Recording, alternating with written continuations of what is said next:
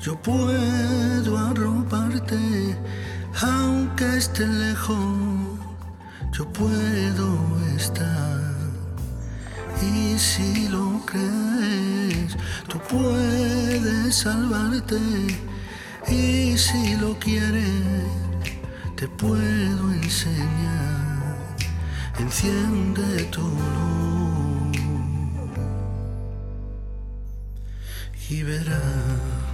Enciende tu luz. La vida no está hecha para vivir la oscura.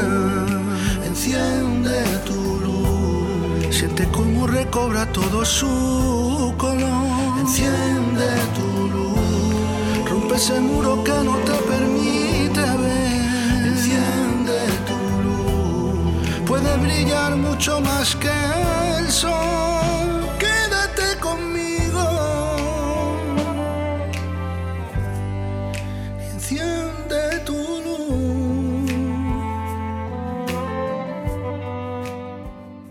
Muy buenas, bienvenidos a Enciende tu Luz y bienvenidos al primer capítulo de Cuéntame tu historia. Os cuento que ya hemos grabado, ya, ya la hemos grabado, hemos hecho la llamada y hemos grabado la primera, la primera historia que nos han contado. Hoy nos ha contado su historia Yolanda, que es una chica que, que ha pasado por diferentes cosas que ahora veréis y eso nos ayuda a que creo que mucha gente se va a poder reflejar al menos en alguna de las cosas que, que a ella le han pasado. Porque la verdad que ha sido bastante eh, diferentes cosas y diferentes herramientas las que ella las que ella ha tenido a lo largo de su vida.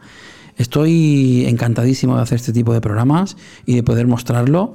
Mm, Yo prácticamente no sabía nada de, su historia y a, raíz de, que ha ido contando, pues hemos ido viendo las herramientas que posiblemente estuviera haciendo mal o no estuviera teniendo en cuenta. Espero que estas herramientas mm, ayuden a más gente, espero que empaticéis con ella y espero que os atrape su historia como, como me ha atrapado a mí. Eh, no me voy a alargar mucho más porque ya de por sí el capítulo es largo.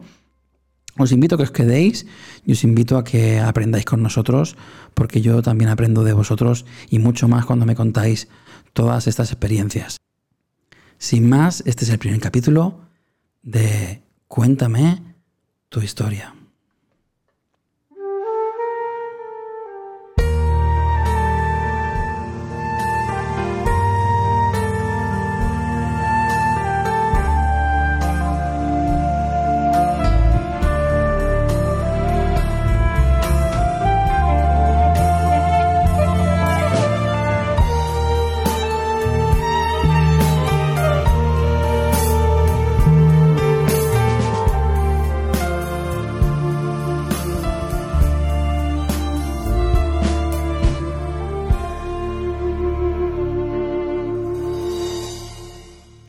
Muy buena, Yolanda, ¿qué tal? ¿Cómo estás? Hola Carlos, muy bien. Sí. Bueno, e- e- eres la primera que, que nos va a contar su historia y yo tengo muchas ganas de, de poder hablar contigo y de que nos cuentes tu historia y bueno, pues somos todos oídos.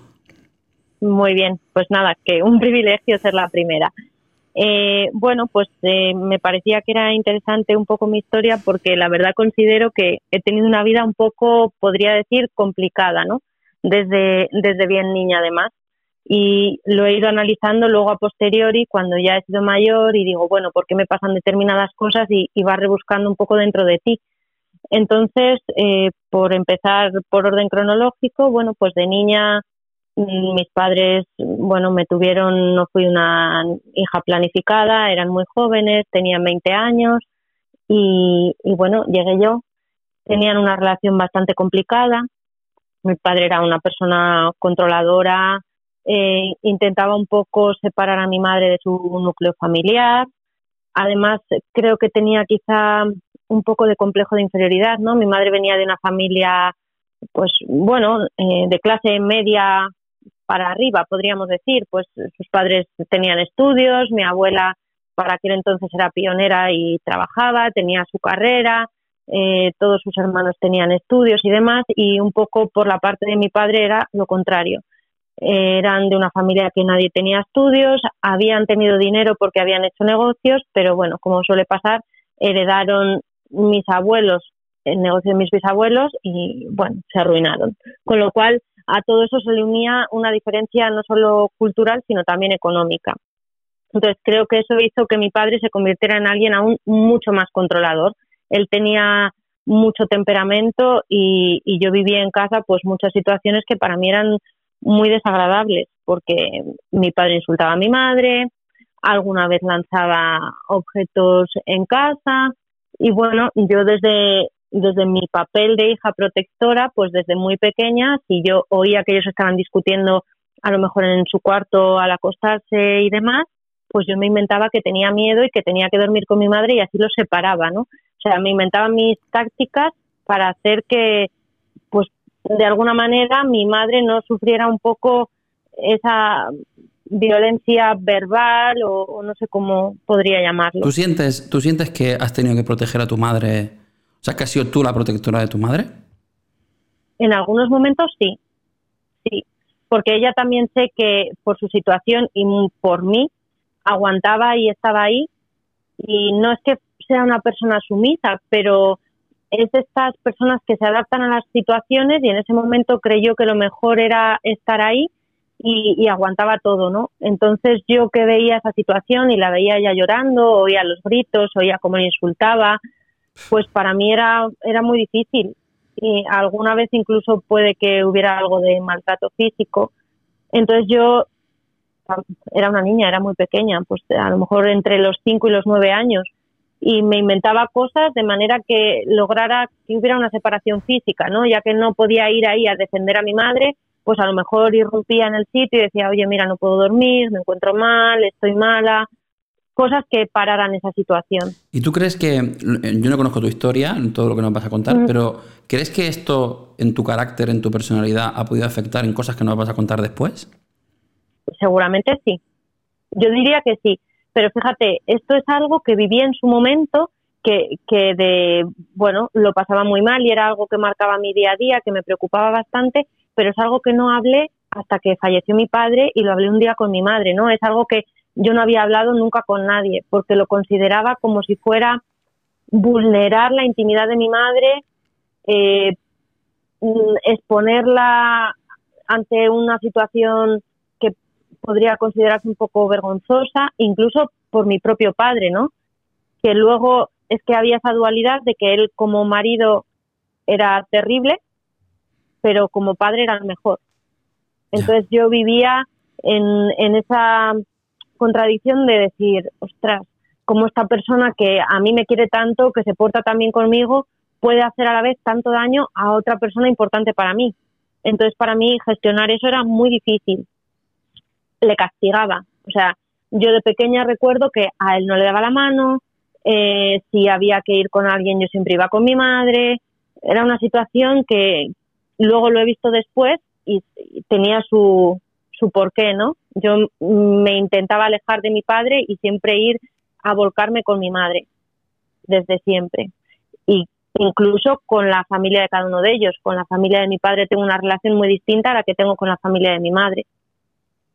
Eh, mis padres en aquella época, pues bueno, a raíz de todas estas situaciones se separaron dos veces, mi padre era el, típico marido que acosaba a mi madre, vuelve, vuelve, vuelve. Incluso yo, y es algo que, que me marcó mucho, una de esas veces que estaban separados, pues mi padre me sentó en una cama y me preguntó qué hacía mi madre, ¿no? Cuando no estaba cuando no estaba él y yo ese día y lo recuerdo así como si fuera hoy debí de soñar y confundí si era verdad o no que ella había estado con un hombre, no haciendo nada, pero sí que había estado con él. Y eso se lo conté a mi padre y fue el motivo de peleas durante los siguientes 10 años. Sentí una culpabilidad terrible. Esto se lo dije a mi madre pues ya con 24 años. Le dije, mamá, tengo que contarte que muchas de estas cosas que han pasado es porque un día el papá me preguntó esto y yo no sé por qué, pero contesté así y me he sentido fatal. Hay cosas, o sea, yo te explico un poco cómo funciona el cerebro para, no sé si tú, si eres seguidora bastante mía, eh, a veces hablo de, neuroconectores. Los, neuroconectores son como, como, son conexiones que hace nuestro cerebro, que es la que nos hace pues, almacenar ese tipo de neuroconectores. Y, y esas conexiones mm, muchas veces se hacen por alto impacto. ¿Vale? Entonces, de los 0 a los 3 años, por ejemplo, y luego la segunda etapa de 3 a 10 también es muy importante, eh, somos capaces de aprender tanto porque tenemos muchas neuronas espejo que, facilitan que haya muchísimos tipos de estos, de estos neuroconectores. Luego ese tipo de neuronas se van perdiendo. ¿Por qué cuento esto? Porque todas estas cosas que, tú dices que, que, recuerdas muy bien o que tienes muy presente y que te han culpado tanto, esto crea pequeños neuroconectores por alto impacto. Hay muchas maneras de crear neuroconectores, o sea, aprendiendo, o sea, por alta repetición se puede, es una de las maneras que si estudias mucho al final se te acaba quedando las cosas, ¿no? En, tu cerebro acabas aprendiéndolo. O si repites muchas veces algo, pues al final acabas eh, creando ese neuroconector. Pero hay uno el neuroconector más potente, es el de alto impacto. Lo digo porque acabas de empezar tu historia y ya tienes dos, tres mm, neuroconectores de alto impacto que se quedan ahí almacenados en tu subconsciente y que recuerdas perfectamente y encima son neuroconectores que también se alimentan. O sea, tú le puedes dar de comer a ese neuroconector, ¿no? Y, esa culpabilidad que tú tienes y, que incluso que, encima nos hablabas, porque si, si lo hablas, a lo mejor dejas de alimentar esa culpabilidad porque te das cuenta que no. Esto pasa muchas veces. Pero, pero al tú no hablarlo con tu madre hasta ese tiempo, hasta hace poco o relativamente poco, y, esos 10 años de culpabilidad, tú a ese, a ese neuroconector que tú sabes que tú le dijiste a tu, padre sin saber muy bien qué decías o de qué manera lo decías o, qué, eso, ese sentimiento de culpabilidad hace que ese neuroconector tóxico tuyo o malo em, crezca. Y eso son cosas que hablarlas mm, va muy bien. Solo el soltarlo. Yo, yo imagino que el día que hablas, tuviste esa conversación con tu madre, después pesabas mm, emocionalmente 100 kilos menos.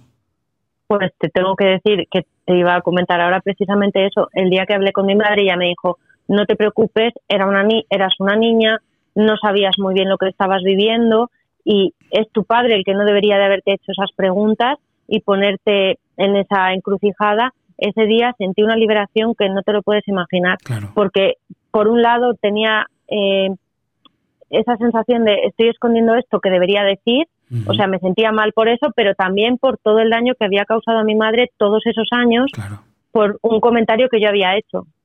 Sí. Pero ese día fue una liberación total.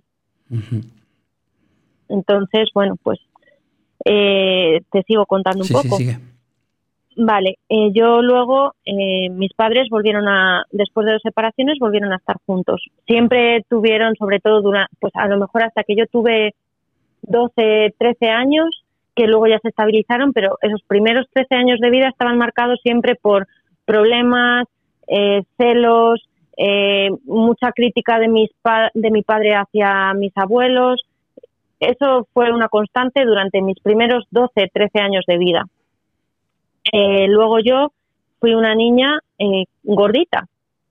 En el colegio me, me lo decían, tenía mis motes, no sé qué. Lo que era bastante sorprendente es que yo en aquel momento pensaba que no me afectaba porque era, eh, bueno, siempre he sido una persona con mucho carácter y entonces no me echaba para atrás, al revés, me defendía, ¿no? Incluso mm, siendo una niña, pues llegaba a las manos con el resto de, de chavales que me decían cosas, aunque fueran chicos, siempre valor, nunca te ha faltado. Valor siempre has tenido.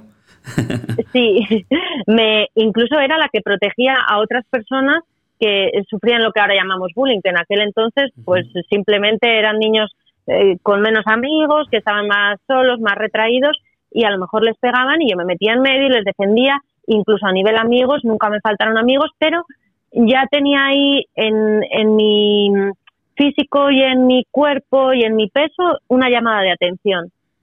Luego crecí, me desarrollé y automáticamente, sin hacer yo nada, adelgacé y fue como el patito feo que pasa cisne, ¿no? La chica que había sido eh, la gordita tal, pues de repente era como que era muy guapa, que pues le gustaba a todos los chicos, tenía siempre para elegir y entonces fue un contraste muy fuerte. ¿Qué pasa? Que creo que eso grabó en mí como que el físico es lo más importante, ¿no? ¿Por qué digo esto? Porque luego desarrollé un trastorno de alimentación. Pero bueno, esos años estuve más o menos bien. En mi segundo año de carrera, ya con 19 años, mi padre enfermó el mieloma múltiple. Cuando se lo detectaron lo tenía muy, muy avanzado y fue una enfermedad que fue malísima. Eh, quedó en silla de ruedas por las lesiones que tenía, constantemente tenía dolores.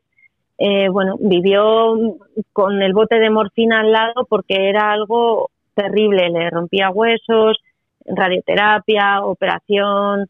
Bueno, fue una época de mi vida que fue durísima a raíz de, todo esto, pues me tocó ayudar a mi madre más. Mm, tenía la preocupación porque siempre he sido una persona inquieta, entonces en el momento que diagnosticaron a mi padre, yo ya cogí en internet, me leí todo, eh, a ver qué perspectivas, qué probabilidad de supervivencia, bueno, y entonces era bastante consciente de lo que estábamos viviendo. Seguía llevando mis estudios al día, nunca suspendí en la universidad una asignatura, Luego me fui a estudiar a León y venía cada fin de semana a ver a mi padre, no salía, o sea, estaba como muy contenida. Yo sabía que había suficientes problemas en casa y no podía dar más. Entonces tenía que tener las mejores notas, eh, ser una hija ejemplar, eh, sentarme ahí con mi padre. O sea, renuncié un poco a. Estuve enfermo cuatro años, pues en los cuatro años yo renuncié a mi vida. Vivía para cumplir lo que para mí eran obligaciones: estudios, compañía, apoyo a mi padre y fue bastante duro porque además ya empezaban las redes sociales y yo em, era como que estaba mirando desde una ventana, ¿no? Veías a todos tus amigos en Twenty, que ya era por aquella época el Twenty, con sus fotos de salir, de no sé qué, y yo veía que estaba todo el día en mi casa. Y eso para mí era durísimo. Eh, mis amigas en aquel momento no estuvieron muy presentes porque tuve una relación con un chico desde los 13 años y, fue un chico también bastante celoso y controlador, fíjate, supongo que a lo mejor algo tiene que ver la imagen de mi padre, pero yo me imponía, ¿no? A lo mejor él me decía, con esa falda, si te pones esa falda, yo hoy no salgo. Y le decía, bueno, pues entonces te vas poniendo el pijama, que, que hoy no vas a salir. Al final salía y discutíamos, o sea, no dejaba que él me llevara a su terreno, no me dejaba dominar, pero tampoco me apartaba de la situación. ¿Tú veías normal? O sea, teniendo la, teniendo la experiencia de que has visto en tu madre en la que habías sido consciente, ¿veías normal las actitudes de él o no? No lo veía normal, por eso no lo consentía, pero a la vez creo que de alguna manera tenía interiorizado que eso tampoco es algo tan extraño, que se puede consentir. Porque tampoco me iba. Entonces digo, sí, muy bien, tú ponías determinados límites la idea era un poquito más como que era algo normal, pero que tu madre a lo mejor no supo controlar, pero tú sabías controlarlo. ¿Era un poco a lo mejor esa idea o, me equivoco? Pues, pues es que no soy, eso no lo, no te sabría decir. Creo un poco que en esa persona estaba viendo a mi padre porque tenía muchas similitudes, ¿no? Era un chico que no tenía estudios, pero que yo apostaba porque podía llegar lejos, porque tenía otra capacidad que a lo mejor no tenía que ir ligada a una carrera o y además con un carácter fuerte y además le veía similitudes porque yo en el fondo a mi padre eh, le admiraba mucho. Eh, llegó a ser una persona con una empresa, era súper trabajador, muy inteligente, prosperó, ganó mucho dinero, entonces buen padre. es esa y buen padre, entonces esa imagen ahí de espejo en el que mirar también la tenía. Y creo que por eso elegí a este chico, además de bueno, porque era el típico gallito de, pues cuando eres una chavala, el más guapito, el más no sé qué, y, bueno, ahí caí. Esa creo que fue mi primera relación tóxica, aunque yo no lo supe. Me aparté de mis amigas porque sí que fui una persona que, que quería pasar todo el tiempo con él. Ya no es que él me lo impusiera, ¿no? Es que éramos un poco una simbiosis y luego lo he visto en otras relaciones que soy una persona que tiende a ser un poco dependiente. De repente estoy con alguien y dejo mi vida y me vuelco.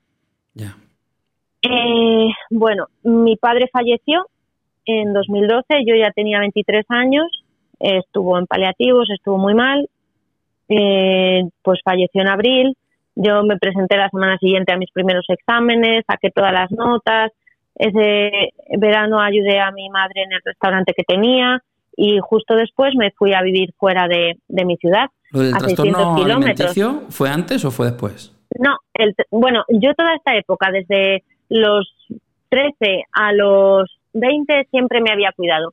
Iba al gimnasio y procuraba compensar, diríamos, pues a lo mejor si veía que engordaba un poco, solo cenaba fruta, pero no era algo que, que me llamara mucho la atención porque yo lo tenía controlado, estaba como quería y no me suponía mucho esfuerzo.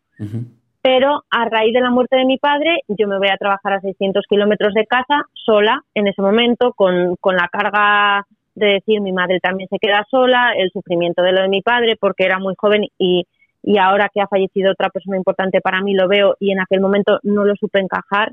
Eh, es algo que, me costó muchísimo. Yo me levantaba cada día y, me pesaba, ¿no? Eh, tenía que hacer un esfuerzo para sonreír. Estuve llorando cada noche, pues igual siete meses, todas las noches. Y, me fui sola. Y ahí es donde empezó. ¿Fue, fue, una, ¿Fue una oferta irrechazable? ¿Fue algo que era por crecimiento o fue que eh, también necesitaba subir un poco de, mm, pues de todo lo que... Más que... No, mira, más que huir, lo que pasa es que mi madre y yo siempre fuimos de hay que seguir adelante. O sea, lo que nos ha pasado ya nos ha pasado y ha afectado suficiente a nuestras vidas, ahora hay que seguir adelante y tienes que hacer tu vida como cualquier otra persona, no te puedes quedar aquí conmigo y entonces surgió esto, que era un buen trabajo. En aquel momento ya estaba toda la crisis económica del boom inmobiliario y entonces me fui y, no me lo pensé, la verdad. Y una vez allí sufrí moving en el trabajo, la gente tenía mucho miedo a perder sus puestos, eh, venía recomendada, entonces, mm, pues a lo mejor te digo que los primeros cinco meses no me daban trabajo yo fui a sustituir a una persona que, iba a estar de baja por maternidad y no me enseñó nada hasta que cuando ya quedaban un mes para que esa chica diera luz, que lo tenía programado, fui a mi jefe y le dije, mira, he estado aguantando todo lo que he podido, que sepas que cuando esta chica se vaya yo no sé hacer nada porque no me enseñan. No me enseñan, no me presentan compañeros, no me llevaban al desayuno. Entonces creo que para mí era un vaso de agua sostenido mucho tiempo al que se le iban sumando cada vez más gotas pues ya no solo era la ausencia de mi padre y todo lo que había vivido, sino que ahora estaba en una ciudad nueva, estaba sola, vivía sola, eh, primer trabajo, que es un reto, ¿no? Para todo el mundo y que se afronta pues con un poco de miedo, supongo. Y encima en el trabajo, en vez de una buena acogida, me había pasado todo lo contrario. ¿Qué pasaba? Que estaba prácticamente todo el día sola, tampoco tenía muy buena disposición para conocer gente, lo veía muy difícil entonces pasaban los días y para mí eran todos los días iguales. ¿Qué pasaba? Que empecé a hacer que el fin de semana fuera diferente ¿por qué? porque comía otras cosas. Entonces empecé a volcarme ahí un poco en la comida. El fin de semana era distinto porque me pedía una pizza, me comía una empanada, me no sé qué, y con, bueno, eso se convirtió en un, eh, en un trastorno por atracón. Comía de una manera que, bueno, he llegado a adelgazar, a engordar en, en dos días seis kilos. O sea, la ropa que me ponía el viernes no me cabía el lunes y esto psicológicamente era durísimo. Luego, ¿qué pasa? Que comía una manzana. Desayunaba normal, comía una manzana, cenaba una manzana y así de lunes a viernes. Esto es un problema que le pasa a mucha gente, ¿eh? Es un problema muy, muy habitual, lo que pasa es que se habla muy poco. Y tú, pues tenemos, la suerte que nos lo estás contando. Sigue, sigue, perdona, que te he pues cortado. Sí, pues para mí en aquel momento yo no había oído hablar nunca hasta que llegó un día que es que cuanto más días tomaba manzanas, pues el fin de semana luego era mucho peor. O sea, a lo mejor me tomaba un paquete de pan bimbo familiar para merendar untado con nocilla. Imagínate, he llegado a vomitar de lo hinchada que estaba, no porque yo me indujera al vómito, sino porque mi cuerpo no podía más. Porque eso sí que tuve muy claro siempre que no podía dar ese paso porque entonces entraba en la bulimia y ahí estaba perdida. Eso nunca llegué a hacerlo pero lo recuerdo como una época muy oscura, muy complicada. Tenía un sentimiento de, culpa horroroso. Pues así vivía a lo mejor cuatro años. Lo normal eh, por, temas de, ansiedad es que de alguna manera consigamos dopamina. Y la dopamina está en el cerebro y se desata cuando hacemos algo que, que nos gusta o cuando tenemos cualquier tipo de recompensa, eh, por ejemplo, cuando te regalan un regalo, pues la sorpresa siempre da dopamina. O cuando te dan un like, ahora dicen que está muy de moda que decir que en las redes sociales dan mucha dopamina y por eso hay tanta adicción a, eso. Entonces, hmm. cuando tienes mucha ansiedad, cuando tienes mucho estrés, que es la situación por la que tú estabas pasando, es muy fácil que tú busques la dopamina en algún sitio. Entonces, lo que te pasaba a ti es que esa sensación de sentirte bien la, encuentras, la encontraste en, comer. ¿Qué pasa cuando encuentras esas, eh, esa, mm, esa, sensación de saciedad en comer? Yo te voy a decir que a mí también me pasa. ¿eh? O sea, a mí, mm, cuando yo tengo momentos de estrés, cuando estoy mal, cuando yo muchas veces encuentro eso en el, en el comer. Y es una cosa que pasa muchísimo. Y es un trastorno alimenticio, porque lo es, y pasa muchísimo. O sea, que no es nada eh, raro, no es nada raro. Y mm, el problema es que se crea un neuroconector, de esto que te hablo, de estos malos. Entonces, cuando se crea el neuroconector este malo, y ahora me dirás a mí si, te ha pasado o no, o, y así veremos también el grado de, complicación que tuviste con, con, esto, aunque tú decidas comerte la manzana ese día, el neuroconector te dice que te tienes que comer dos pizzas. Y aunque tú digas que, que para ya de comer, el neuroconector te dice que sigas comiendo. Entonces, eh, llega un momento que tu subconsciente decide por delante del consciente. Incluso llega un momento, y lo digo porque a lo mejor no te pasó a ti, pero le puede haber pasado a gente. Porque esto es un, esto es un poco lo que pasa con todas las adicciones. Porque al final un trastorno compulsivo de esta manera no deja de ser una adicción. La adicción es que yo decía a mi madre, yo le decía, mamá, es que, porque mi madre no lo entendía, yo le decía, mamá, yo me siento como si la comida para mí fuera cocaína. Sí, sí, sí. me levanto pensando en comer. Sí, sí. ¿En qué voy a comer? En el momento que es como un interruptor, porque yo o estaba totalmente a dieta y comía dos manzanas, o el día que no me podía comer lo que me pusieran por delante, pero a un nivel que no te puedes imaginar, le decía a mi madre, no puedo parar, es que no, no sabes esa sensación, incluso tengo malestar físico y sigo. y no, no podía, era imposible. Esto, y para la gente que nos escucha, es porque eh, ese neuroconector que está en tu subconsciente está ganándole a tu consciente. Es más fuerte él que tu consciente.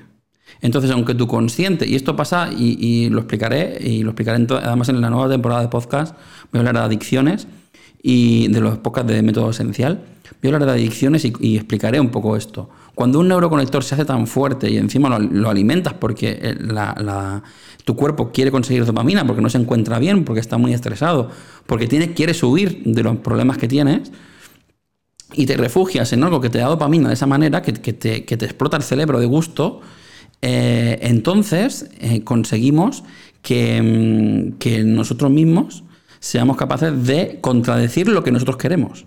O sea, decir, no voy a comer más y, sigues comiendo. O decir, hoy no, hoy no me salto la dieta. Y, te ves eh, en, el coche eh, yendo a buscar, no compro nada. Y, sin saber por qué te ves en el coche autoengañándote y, autosesgándote a ti misma. Bueno, venga, pues empezamos el lunes. No es lo típico de empiezo el lunes dieta, ¿no? Entonces, esto pasa muchísimo y es un problema que, es muy difícil de controlar, muy, muy difícil de controlar. Y cuanto más grande hace ese neuroconector, cuanto, cuanto más fuerte es, cuanto más se arraiga cualquier neuroconector que sea de adicción, es mucho más difícil. Mucha gente que, con la que yo he hablado, que ha tenido tipo de adicciones, cualquier tipo de adicción, me dice, pero es que yo quiero, yo no quiero tomar esto, o no quiero hacer esto, o no quiero comer así, o no quiero vomitar, o no quiero, o no quiero tomar drogas, o no quiero fumar. Ya, ya, ya. Pero es que tu subconsciente, este neuroconector que está almacenado en tu subconsciente, ha cogido tanta fuerza, se ha hecho tan grande, lo has alimentado tanto, le has dado tanta la, tanto la razón, incluso autoengañando tu consciente, porque te autoengañas para, para, para hacer esto, que, ha cogido el control. Ha cogido el control. Entonces es muy difícil eh, salir de, ese tipo de neuroconectores. Sobre pues es que yo te diría, dime. perdóname, que funcionaba como en un piloto automático. Ya, sí, sí, sí, Es que es así, ¿eh? Es que es así. Mm. Es que funciona así. Y, esos neuroconectores son muy peligrosos porque hay muchos tipos de neuroconectores. Y hay que mm, hablaremos, ¿eh? Y en, lo que yo os voy a contar, contaré opciones que hay para eh, mejorar y arreglar esos neuroconectores. Pero digo una cosa: los neuroconectores solo se borran en una etapa en la vida. En una etapa, que es la adolescencia de los 15 a los 20 años, 20 y pocos, los neuroconectores, el cuerpo se reorganiza y dice, este neuroconector me sirve, este no me sirve, este me sirve, este no me sirve. Y entonces son capaces de, el cuerpo es capaz de borrar o quiere borrar eh, durante esa etapa Eh, y por eso los adolescentes son tan, tan difusos muchas veces, no porque, porque sean difusos por la edad, sino precisamente porque se están arreglando. Su cerebro se está reestructurando. Y muchas veces pasa eso, hay cosas muy lógicas porque se reestructuran los neuroconectores. A partir de ahí, los neuroconectores sí que se pueden, mm, sí que se pueden bajar, sí que pueden, eh, los podemos esconder. Y hay que aprender a esconderlos. Es como cuando te equivocas en un número de teléfono, que le vas a dar el número de teléfono a alguien, y te equivocas y en vez de un 2 pones un 3. Y lo pones encima. Y lo pones encima, escribes encima mucho hasta que hasta que se consigue ver un 2. Se ve un 2, ¿no? Siempre, ya se ve un 2, es el número, te van a llamar bien, pero debajo de ese 2 sigue habiendo un 3.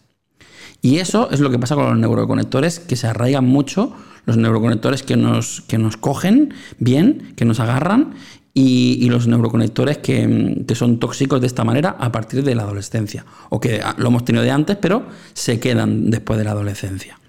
Entonces, ¿tú llegaste a salir de, esto, de, este tipo salí, de trastorno? Salí hasta el confinamiento, que volví a caer. Mm. ¿Y cómo, saliste? ¿Cómo, ¿Cómo, empezaste a...? Pues fíjate, para empezar, eh, acabé con la situación, con, con la situación estresora, ¿no? Yo estaba en Coruña, que era el sitio donde vivía en aquel momento, que era donde me encontraba mal, en el trabajo me encontraba mal, me encontraba sola y llegó un momento que mi madre, porque ya me veía, yo me levantaba llorando. O sea, estaba totalmente fuera de mí. Estaba amargada, estaba todo el día llorando, era una persona triste, eh, irascible, pero notaba en el trabajo y en la vida personal no te lo puedes imaginar. Tuve como una especie de depresión. Y entonces mi madre dijo, hasta aquí, tú ya aquí no vas a estar más y nos vamos a casa. Y, tuve una baja, o sea, tuve una baja eh, que duró bastante tiempo y en ese momento dijo mi madre, y te vas a casa. Y en ese momento me fui a casa, volví a, lo que era mi hogar, que era la casa de mis abuelos, porque con mi madre tuve muchísimos problemas porque chocábamos mucho. Yo toda mi frustración la volcaba en ella. No me entiendes, tal cual, entonces todo lo pagaba con ella. Volví a casa y estuve allí un tiempo llenándome de otras cosas.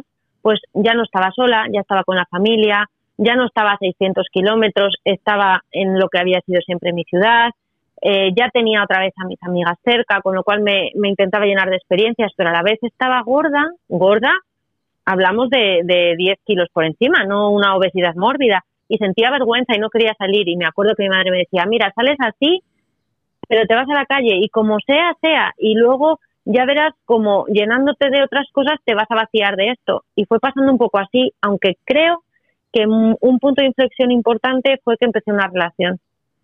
¿Fue el empezar o fue el, conquistar a esa persona? no, fue el empezar porque surgió de la nada, o sea, lo conocí un día y a raíz de eso fuimos quedando y tal, y ese punto fue el que me dio un poco, a lo mejor esa dopamina la conseguí con el enamoramiento.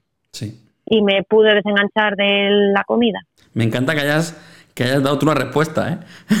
o sea, me gusta que vayas hablando y, tú acabes dando la razón a la respuesta que, que posiblemente fuera. Es, sí, sí. Es que, bueno, de todo esto yo soy una persona analítica, entonces en cuanto me pasan cosas intento buscar herramientas que me saquen, pero también estudiar las causas, ¿no? Todo esto del trastorno por atracón yo no lo había oído nunca, pero empecé a informarme en Internet porque vi que no era normal. Me busqué un, grupo de autoayuda, fui un día, no me convenció, me busqué una psicóloga especialista en, en este tipo de trastornos y cuando ya tenía todo encajadito le dije a mi madre, mamá, me pasa esto y he buscado un especialista en esto y voy ahí, porque lo que sí que siempre he, sido es perseverante. Entonces yo sabía que tenía un problema, para mí era muy difícil controlarlo, pero también sabía que tenía que salir aunque me costara lo que fuera. Y de hecho, cada lunes de los cuatro años intentaba volver a comer normal. O sea que siempre pero fue muy complicado, muy, muy difícil. En, durante ese, fíjate, murió mi padre por cronológicamente poner un orden en 2012, en abril. Yo en aquel entonces estaba con este chico que comentaba que era un poco posesivo. A él le dio un brote psicótico en agosto de 2012. Yo me fui a, a vivir fuera en septiembre de ese año y me di cuenta de que con ese chico no, no me unía ya prácticamente nada, pero no podía dejarlo porque tenía miedo de que se suicidara. Él se había quedado, le había dado un brote psicótico muy fuerte, tenía alucinaciones, pensaba que le perseguían, había sacado una escopeta porque se pensaba que su primo subía al balcón de casa y entonces me sentía mm, viviendo una realidad que no quería. No podía dejarle. Tenía la suerte de que como él vivía en mi ciudad de origen y yo me había ido, no convivía con él, pero dejé de ir a casa porque cuando iba yo no quería estar con él, pero tampoco podía dejarle. Decía, ¿cómo le voy a hacer esto ahora? Pues al final, con mucho, mucho esfuerzo, en 2013 le dejé. Esto, eh, te das cuenta del grave error ¿no? que estabas cometiendo? Sí, a posteriori sí. Ahora mismo te das cuenta del grave error. Sí, sí, sí. Y no solo lo digo por ti, lo digo porque habrá mucha gente escuchándonos ahora, que, o, habrá gente escuchándonos ahora que esté quizá cometiendo este error. Entonces, mm, me gusta dejarlo claro por eso. Es un error porque, a ver, yo creo que una de las cosas que he hecho siempre muy mal es que me he olvidado mucho de mí. Siempre he estado muy preocupada por, el, por los de alrededor. Estoy totalmente de acuerdo en este caso. Claro, y antepuse la necesidad que tenía él porque decía, bueno, a mí me da igual al final aguantar un mes más, dos, se convirtió en un año. Ya. Y, y, fue muy difícil. Y cuando le dejé fue muy difícil, me lloraba todos los días, me llamaba, luego estaba con otras chicas y me decía, pues que si tú no vuelves me voy a ir con ella y voy a empezar algo serio. Y decía, sí, hazlo. Lo que pasa que 10 años de relación con una persona a mí me dolía, era como pues no sé cómo decirte, era mi muleta, o sea, iba yo, iba él. Ya no solo había pedido a una pareja, sino a mi mejor amigo. Y encima lo tenía que afrontar de esa manera y sabiendo que le dejaba, bueno, porque él se quedó, estaba el pobre, bueno, que, que cualquier parecido con lo que él había sido antes, pues era casualidad. Entonces, creo que ahí, a raíz de todo eso, se me juntó todo y desembocó en este problema de alimentación. Eh, estando yo ahí no muy bien, o sea, vamos a poner que yo estuviera con este trastorno de 2013 a 2016.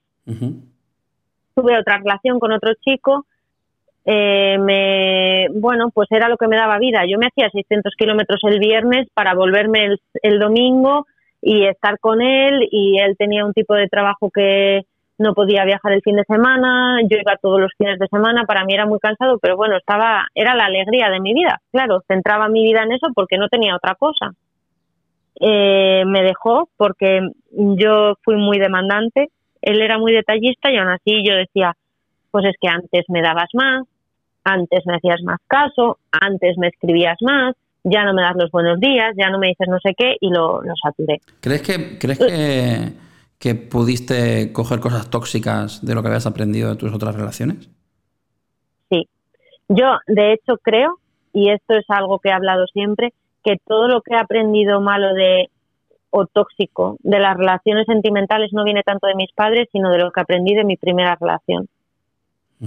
Eso es lo que yo creo, que me convertí un poco, él era celoso, yo no, pero al final acabé siendo celosa porque decía, o sea, tú me vas a hacer esto a mí y, yo a ti, ¿no? Pues vas a, vas a ver cómo se siente, ¿no? Y ya no tanto por venganza, sino como decir, ¿por qué si yo hago algo normal te pones así? ¿Será que cuando tú lo haces no lo haces normal? Si yo no puedo quedar con un amigo, es porque cuando tú quedas con una amiga haces algo que no debe de ser muy muy honorable, ¿no? Porque decía, si no, no lo entiendo. Entonces empecé a ser muy celosa y muy desconfiada. Además, el esfuerzo que tú hacías por esa relación nos vuelve a llevar a un seco que, ya he comentado en un capítulo de, de, Enciende tu luz, que es el seco de, coste hundido. Porque cuando tú aplicas, cuando tú tienes que esforzarte mucho en los viajes, en los kilómetros, tú estás apostando por esa, por esa relación hmm. y subconscientemente, porque los secos son muy subconscientes, nos engañan mucho en el subconsciente, eh, tú estás viendo que tú estás dando mucho en esa relación. Porque claro, estás súper cansada, tienes que hacerte 600 kilómetros en coche para ir a verlo. Em, todo eso te va eh, llenando, eh, teniendo un coste. Entonces tú cuando llegas allí, llegas con unas demandas. ¿Me entiendes? De que, sí, de se genera un debe, ¿no? Correcto, correcto. Sí, ese es el coste hundido. es un seco cognitivo muy interesante que lo explicaré. Lo explicaré con mucho más detalle, pero tú, tú tienes como una... eh, crees que él te, te debe algo. Insubconscientemente, ¿eh? no es algo consciente ni algo que... sino que crees que tú estás dando mucho y crees que, te debe algo. Y esto nos pasa a casi todos, ¿eh? no, es algo que, se aprenda o tal. Pero a veces se desarrolla algo tóxico también por este tipo de sesgos cognitivos que nos engañan. Entonces, eh, el coste hundido hace eso, ¿no? También te cuesta mucho más dejar tú esa relación porque has invertido mucho. Y, y parece una tontería invertir, que la inversión sean kilómetros, pero es que en esos kilómetros da mucho, da mucho que pensar también. Vas a ver a esa persona y, y son horas mm, muy habitualmente que puedes pensar y que puedes rayarte. Y, y aquí, cuanto más inteligente seas, juega en tu contra. Porque si eres más inteligente, si tienes más neuroconectores, si tienes más facilidad de neuroconectar tus neuronas, pues mucho más te rayarás. Entonces creo que pudo ser algo también que se, que se, que se generara por, en esa demanda que tú tenías con él después. Sí, es que yo creo, y lo he aprendido después, que al final en esa relación había una desigualdad, ¿no? Que es lo que estamos hablando. Yo hacía una inversión a todos los niveles mucho mayor que la que hacía él. Entonces aportaba mucho más y llega un momento que dices, bueno, ¿y yo qué recibo? Sí, me tratas muy bien, pero ¿eso compensa todo lo que estoy haciendo? Claro. Igual no. Entonces quiero más, quiero más, quiero más. Aparte que he sido siempre hija única y he sido una persona demandante. Sí Igual- que he necesitado atención. Igualmente no quiere decir que esto sea culpa de él, ¿eh? O sea, quiere decir que, No, no, no, no. que, que nosotros mm, notamos un coste eh, de lo que estamos haciendo, y, y, eh, pero la decisión la estamos tomando nosotros, ¿no? Efectivamente, Pero, claro, yo podría haber dicho, sí, pues no, voy, Pues no voy, sí, sí. o voy uno sí y uno no. Pero lo que pasaba es que tenía mi vida tan vacía que me daba igual. Yo decía, ¿qué tengo que hacer aquí? Nada, pues me voy allí que estoy mucho mejor. La decisión era mía, pero el esfuerzo también. Entonces yo, es, es lo que tú estás diciendo. Al final estaba esperando de él otras cosas a cambio de eso que estaba haciendo. Correcto. Inconscientemente, porque no solo pedía tal cual, ¿no? Pero sí esperaba cosas. Mm. Y, y él, la verdad que era un chico, bueno, eh, muy detallista, muy cariñoso, pero luego me acabo mintiendo también y de ahí creo que eh, he ido desarrollando pues cada vez más desconfianza en, en las relaciones. Además, el, el coste hundido lo que hace también es que no dejes esa relación. Es mucho más fácil que una persona que siente que tiene este sesgo, eh, las personas que, por lo que he visto yo y por la gente con la que he hablado y la gente a la que, con la que he podido eh, estar, o me han contado o he visto que tenían, que podían tener este sesgo en su, en su relación de pareja, esta gente nunca, si nunca deja la relación, es imposible, porque, bueno, imposible no, pero mientras ese sesgo reine, mientras ese sesgo reine, no la dejan porque, porque tienen esa, esa, ese vínculo de lo que he apostado, ¿no? Lo, lo- lo hablaba en el, en el primer capítulo de Enciende tu Luz con el capítulo de Netflix, ¿no? El primer capítulo te gusta mucho, ves 20, mm, 19 son malos, pero ostras, como llevo 20, ¿sabes? No, no quiero. ¿Cómo no voy a ver 21? Claro, no? claro, ya la acabo. Ya total. Ya la acabo, ya la acabo, a ver si el 21 es el bueno.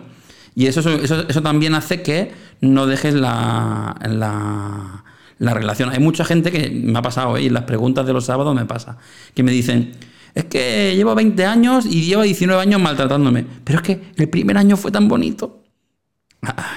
y, y, claro, y ese, ese, ese primer año, más lo que lleva aguantando esos 19 años siguientes, le hace el coste hundido que hace que no dejen la relación.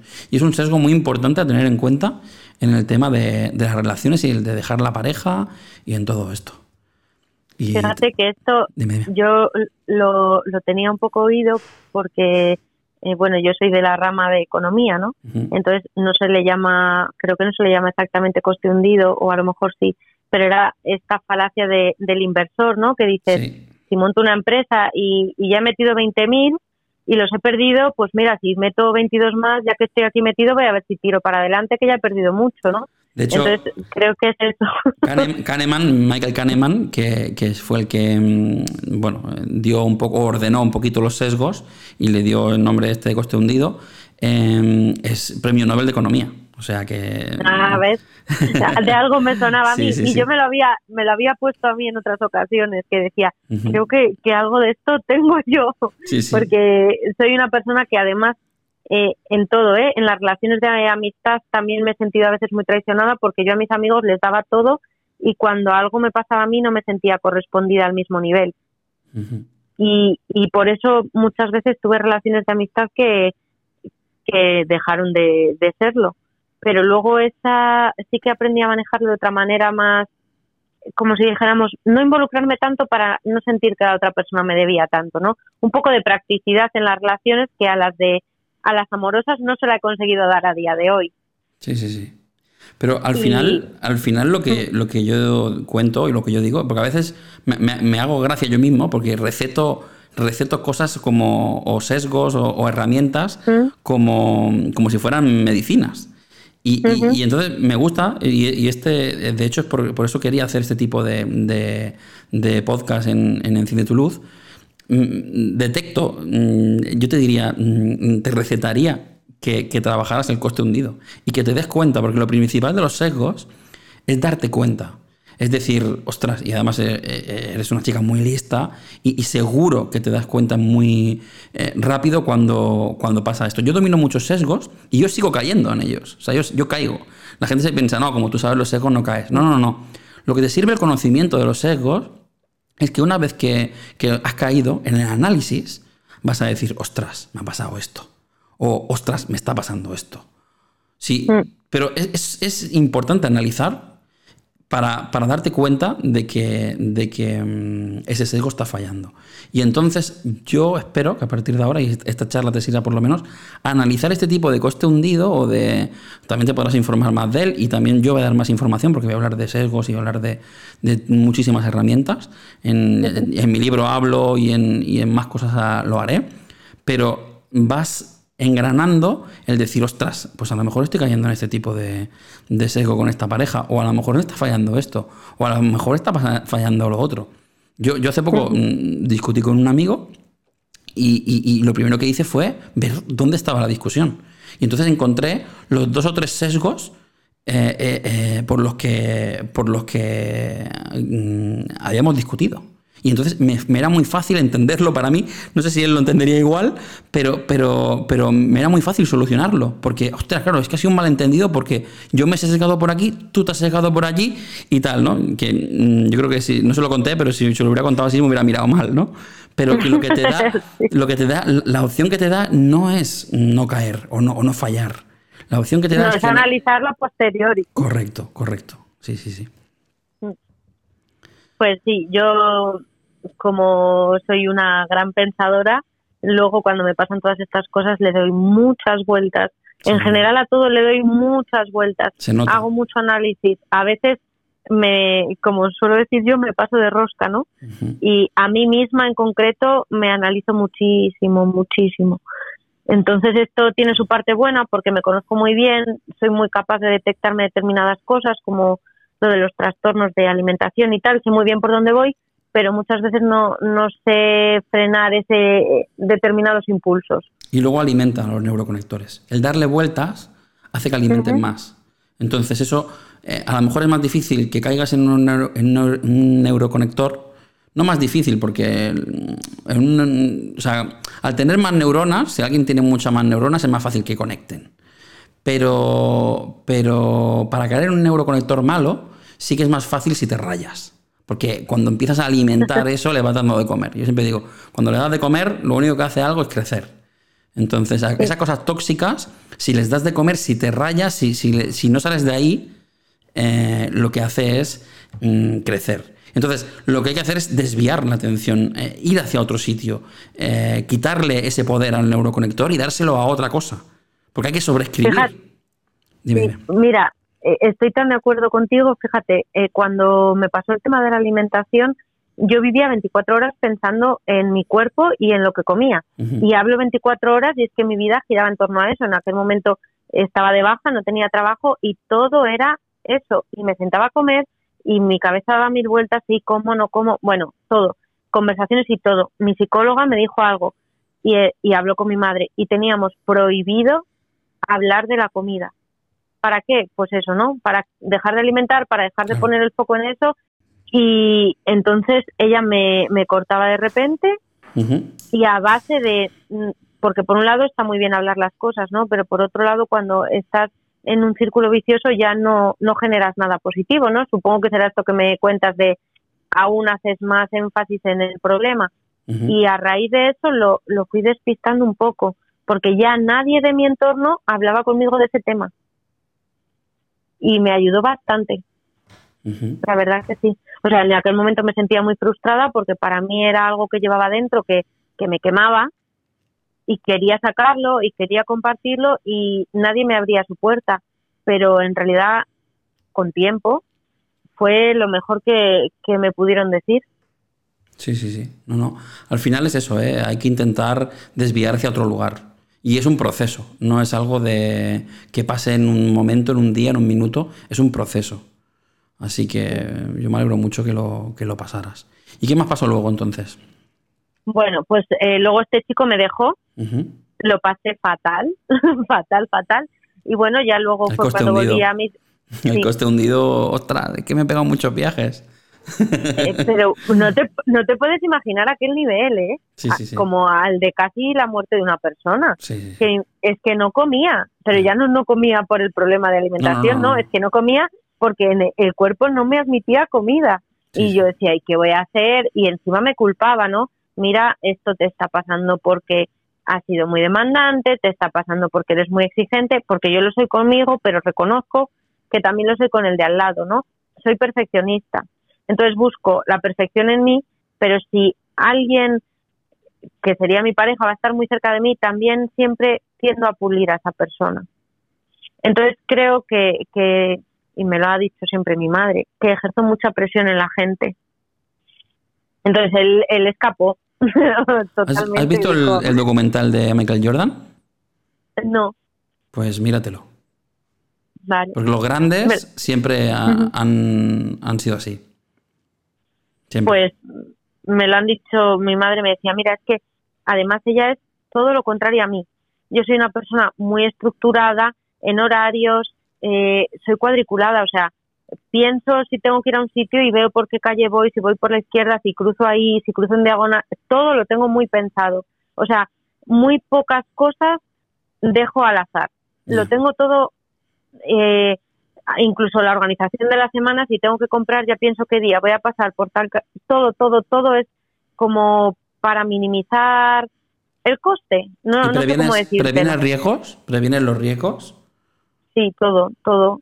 Soy una persona que lo piensa absolutamente todo. Mm. Cuando tengo que hacer un plan, pienso, si hago esto así, si hago esto así, ¿qué pierdo? O sea, es una valoración constante de todo. Soy una persona sobrepensada pero mucho. Hay mucho riesgo de que se, te desordene el mapa. El desorden del mapa eh, eh, es importante en este, en este aspecto. No sé si te has escuchado el podcast, que ese sí que está disponible. No, ese no. Pues sí, escúchatelo, porque el desorden del mapa eh, suele pasar mucho cuando, cuando prevenimos demasiados riesgos para, para algo y empezamos a desordenarnos antes de hacer las cosas tanta, tanta, mm, tanta previsión, cuando tú tienes el mapa está bien, ¿no? O sea, tú haces un mapa y eso, eso es positivo.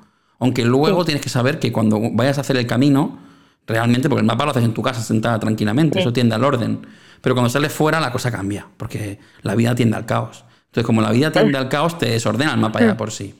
El desorden del mapa quiere decir que tú lo desordenas ya haciéndolo, porque coges tantas hipótesis Mm, voy a ir a la montaña, pero no, por aquí no puedo pasar porque se habrá caído un árbol justo ahí y ese árbol no me dejará pasar por ahí. Vale, eso, eso te lo vas a encontrar, eso no, no lo puedes, no puedes diseñar un mapa con todo eso.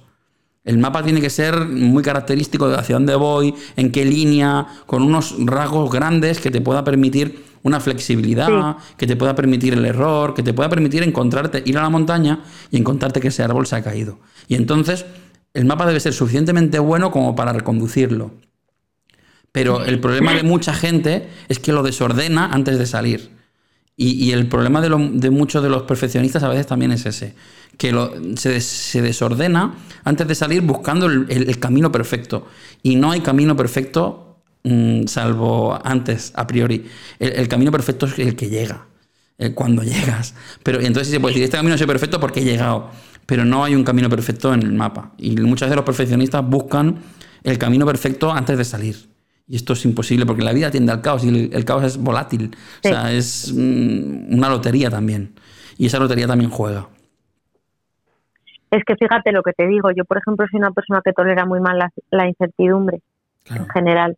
Tengo que tener las cosas muy cuadradas. Tengo que saber que tal día, por ejemplo, llega el fin de semana y tengo que tener como estructurado que ya sé que voy a tener planes.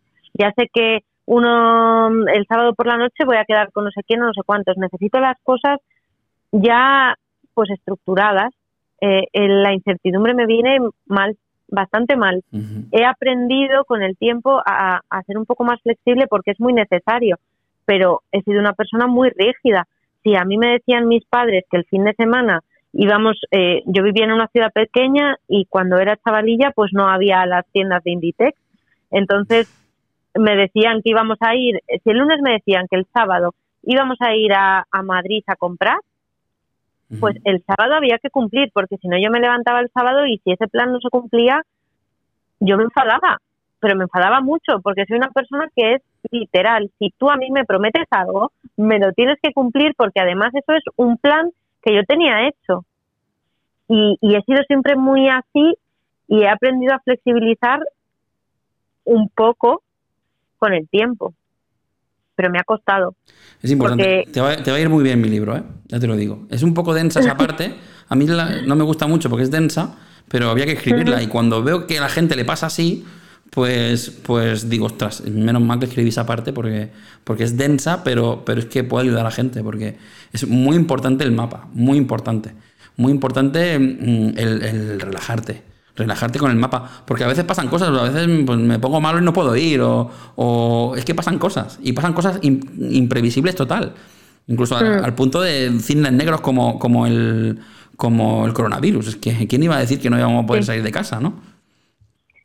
Pues sí, y yo esto me he dado cuenta, pues a lo mejor te digo hace dos años de que era así, porque antes no me tenía tan estudiada la personalidad, no sabía que era a lo mejor una persona perfeccionista, que lo he descubriendo después a raíz de todo el tema del trastorno por atracón, a raíz de las exigencias, porque al final no sé hasta qué punto a, otras personas les puede importar tener un, unas notas ejemplares cuando tu padre al final está postrado en una cama y se está muriendo, ¿no? Y yo lo que estaba haciendo es exigirme, exigirme, exigirme. Tengo que ser perfecta para no dar más problemas. Y entonces siempre me he tenido pues muy encorsetada. Entonces por eso creo que luego pasé a una fase de que era el todo o nada. O, llevo el cinturón apretadísimo y soy doña perfecta, o si me lo suelto, que viva la pepa. No había un punto medio, era todo o nada. y, y luego lo he ido viendo. Pero ya te digo que esto me ha llevado mis tiempos de análisis. Luego, eh, pues eso, me fui llenando en 2016 de otro tipo de experiencias y demás y, fue bajando mi ansiedad.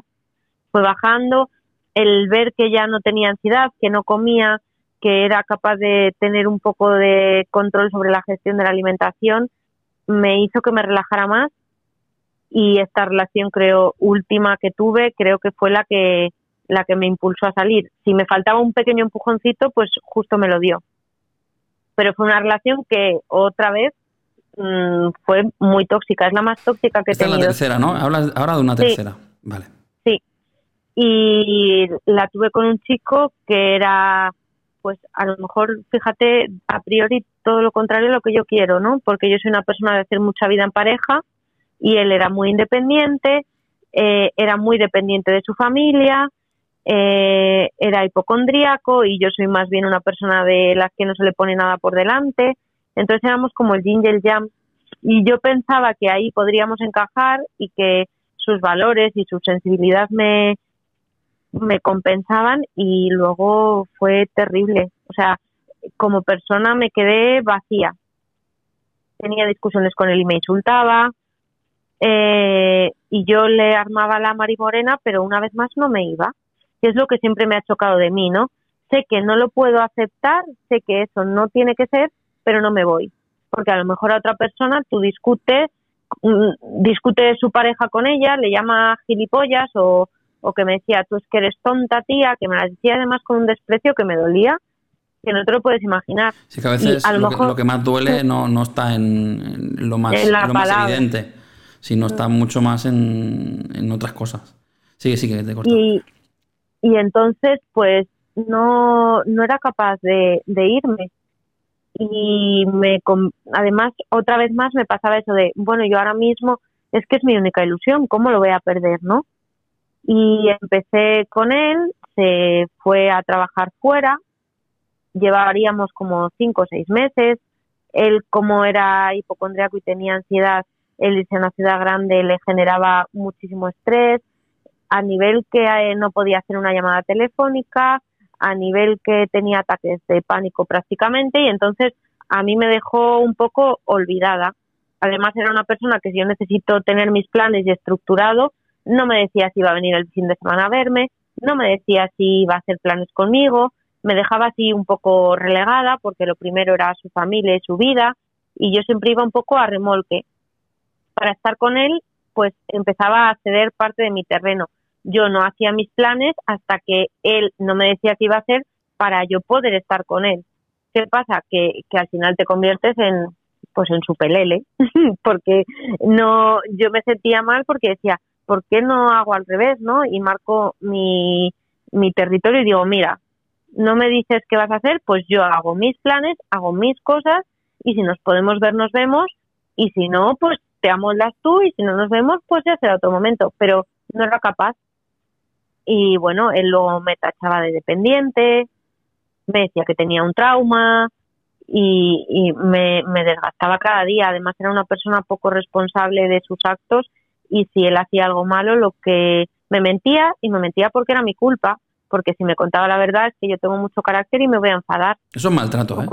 Eso, eso mucha gente no, no, no, lo entiende, pero esto es maltrato. O sea, cuando yo te doy la vuelta, cuando yo, cuando todo es culpa tuya, cuando incluso las culpas, lo que es culpa mía, yo soy capaz de darle la vuelta y que sea culpa tuya, esto estamos entrando en un en maltratar a alguien. Es un maltrato pues yo en aquel momento pensaba que lo que pasaba es que él no tenía suficiente madurez para afrontar las consecuencias de lo que él hacía, ¿no? y, y me culpaba a veces a mí. O sea, lo pasé muy mal, quedé totalmente destruida.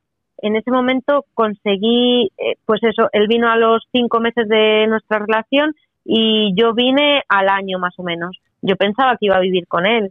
Teníamos ya 29 años y, y no quiso. Me tuve que ir a compartir un piso con unas personas que, bueno, a una de ellas la conocía, pero yo no había ido a esa ciudad a compartir piso. Mis planes eran hacer una vida de pareja, ¿no? Entonces ahí ya me llevé un primer chasco importante, porque yo veía que él no tenía compromiso conmigo. Y, tus, tres, tus tres relaciones no tienen, por lo que has contado y por lo que yo voy viendo, ¿eh? O sea, te estoy imaginando ahora yo misma un montón de arena de muy grande, una montaña de arena, y tú con una pala eh, llenando un cubo que pone relación.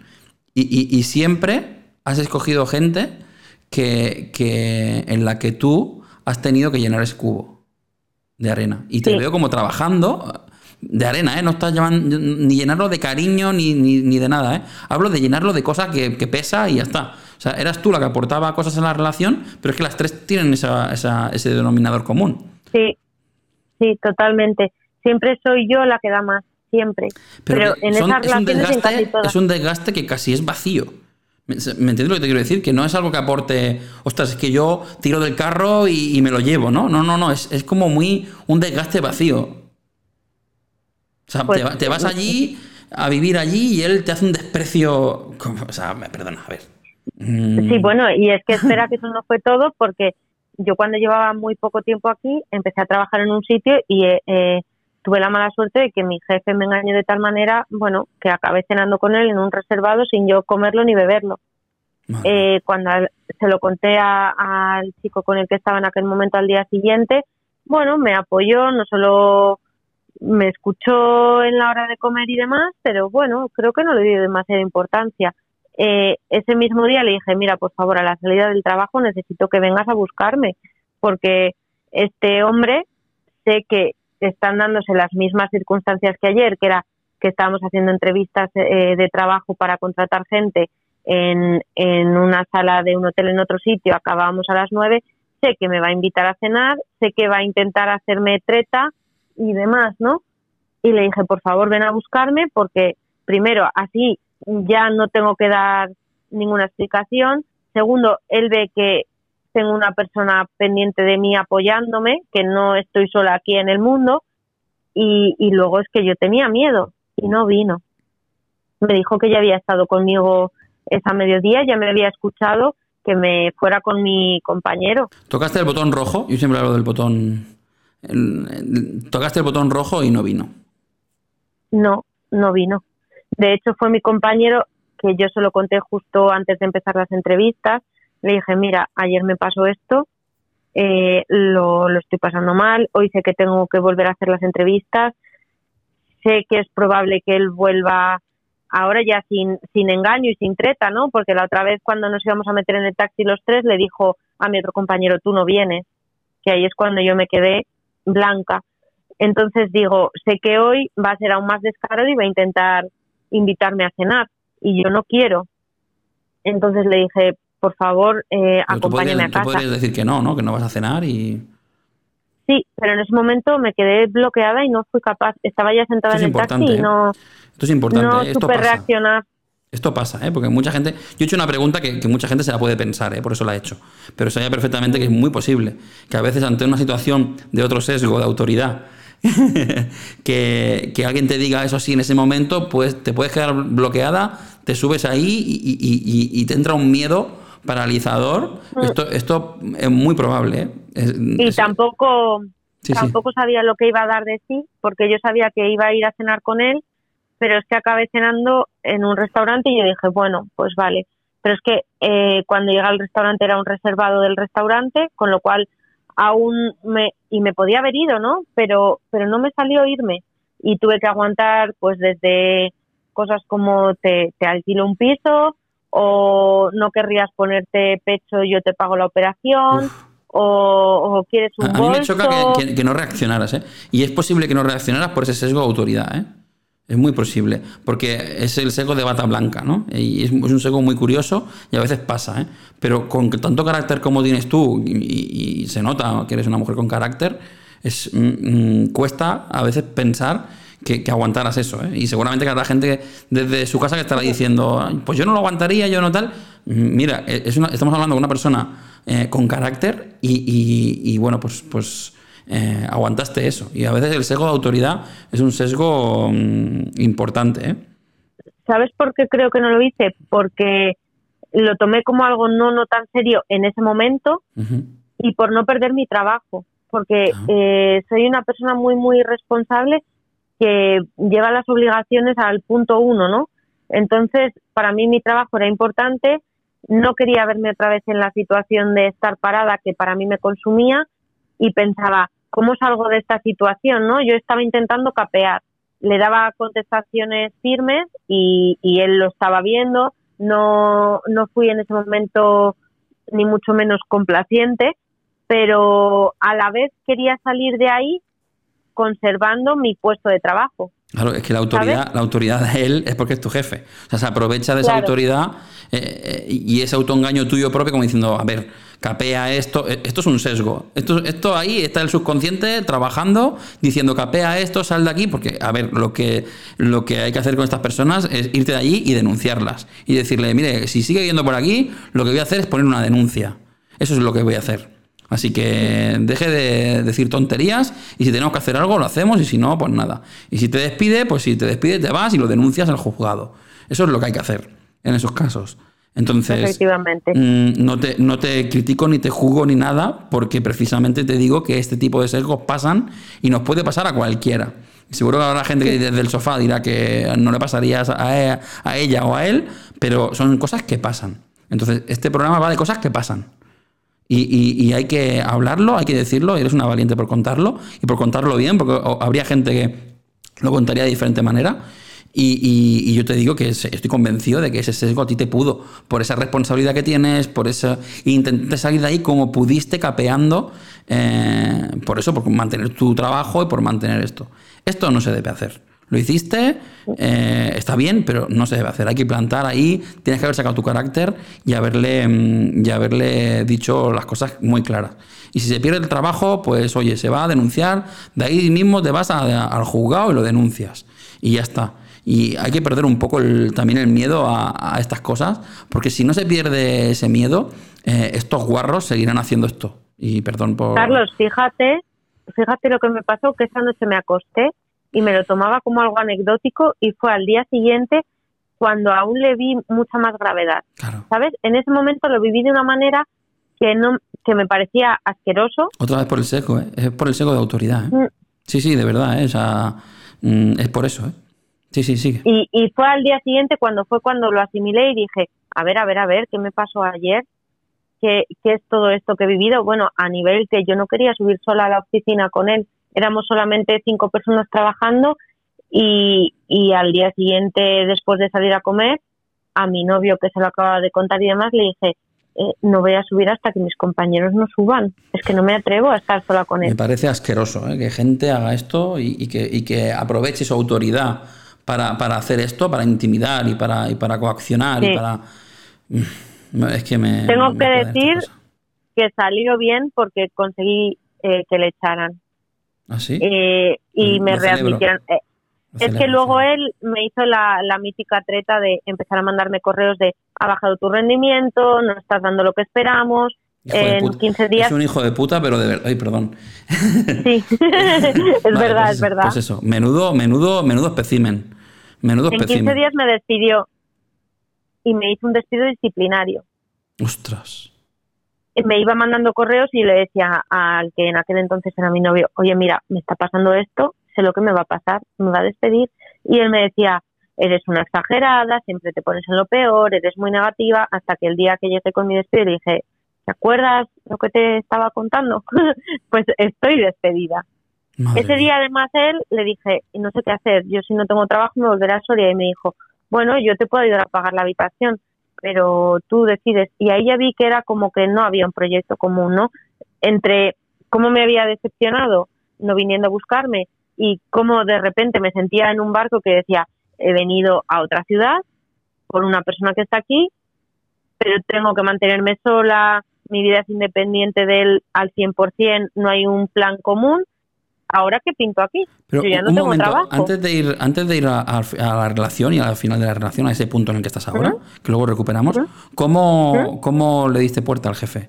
¿Qué pasó ahí? ¿Qué, mm, qué- Pues a ver, es que es que fue viví una situación, eh, bueno, él era accionista de una empresa al 20%, el 80% era de una compañía alemana. Entonces él era accionista y además era el, el CEO de la empresa. Pero trajeron a un chico alemán un poco para controlarle, que era Ujú. los ojos de, de los jefes alemanes aquí. ¿Y tú llegaste a denunciar eso? ¿Llegaste a denunciarlo? No, en un tribunal no, Vale, pero yo bueno, se lo conté a ese chico, a tenía una buena sí. relación, sí, tenía una buena relación con él y entonces, como yo sabía que iba a ser muy difícil ir solo por el lado del acoso, pero también sabía que él robaba dinero a la empresa, empecé a sacar pruebas de que él era un ladrón.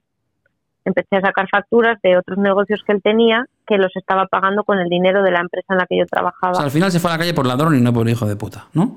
por ladrón, pero también por lo otro. O sea, yo yo planteé todo. Lo que pasa que sabía que al final solo por por capullo no iba a ir a la calle. Necesitaba ponerle más peso, ¿no? Madre Entonces mía. estuve mi tiempo ahí rebuscando cosas y cuando me echó le dije, vale, me ha echado, pero es todo esto lo que ha pasado. Qué Lo llevaron a fue a Alemania y allí tuvo que dar cuentas de todo lo que había robado y todo lo que había hecho.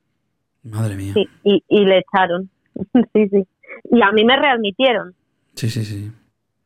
Vale, Y pues bueno. cerrado ese tema, vamos al punto en el que estabas explicando, pero me interesaba saberlo también por, por, por, por gente que le pueda pasar lo mismo, o gente que le pueda... Ahí encontraste a alguien en la- dentro de la empresa para, Mm. para poder... pero para poder ser.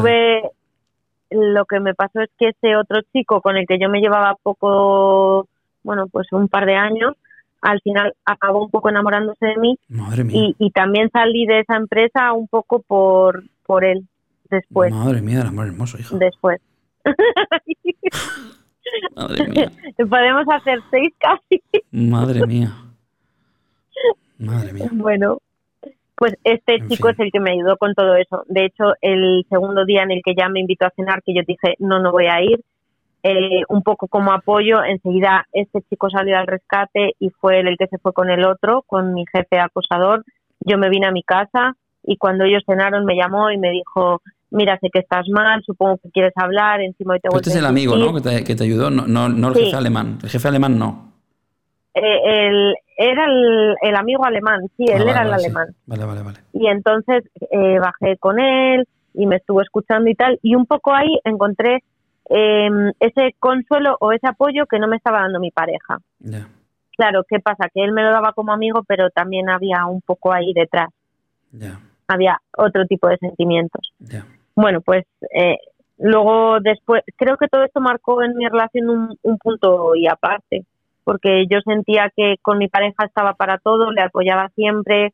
eh, bueno, él, además de hipocondríaco, tenía miedo a la muerte, cosas así, y yo siempre estaba un poco, pues razonando con él, haciendo un poco de psicología, ¿no? Sacándole de sus miedos y sus cosas. Y luego me sentí totalmente abandonada cuando me pasó todo esto.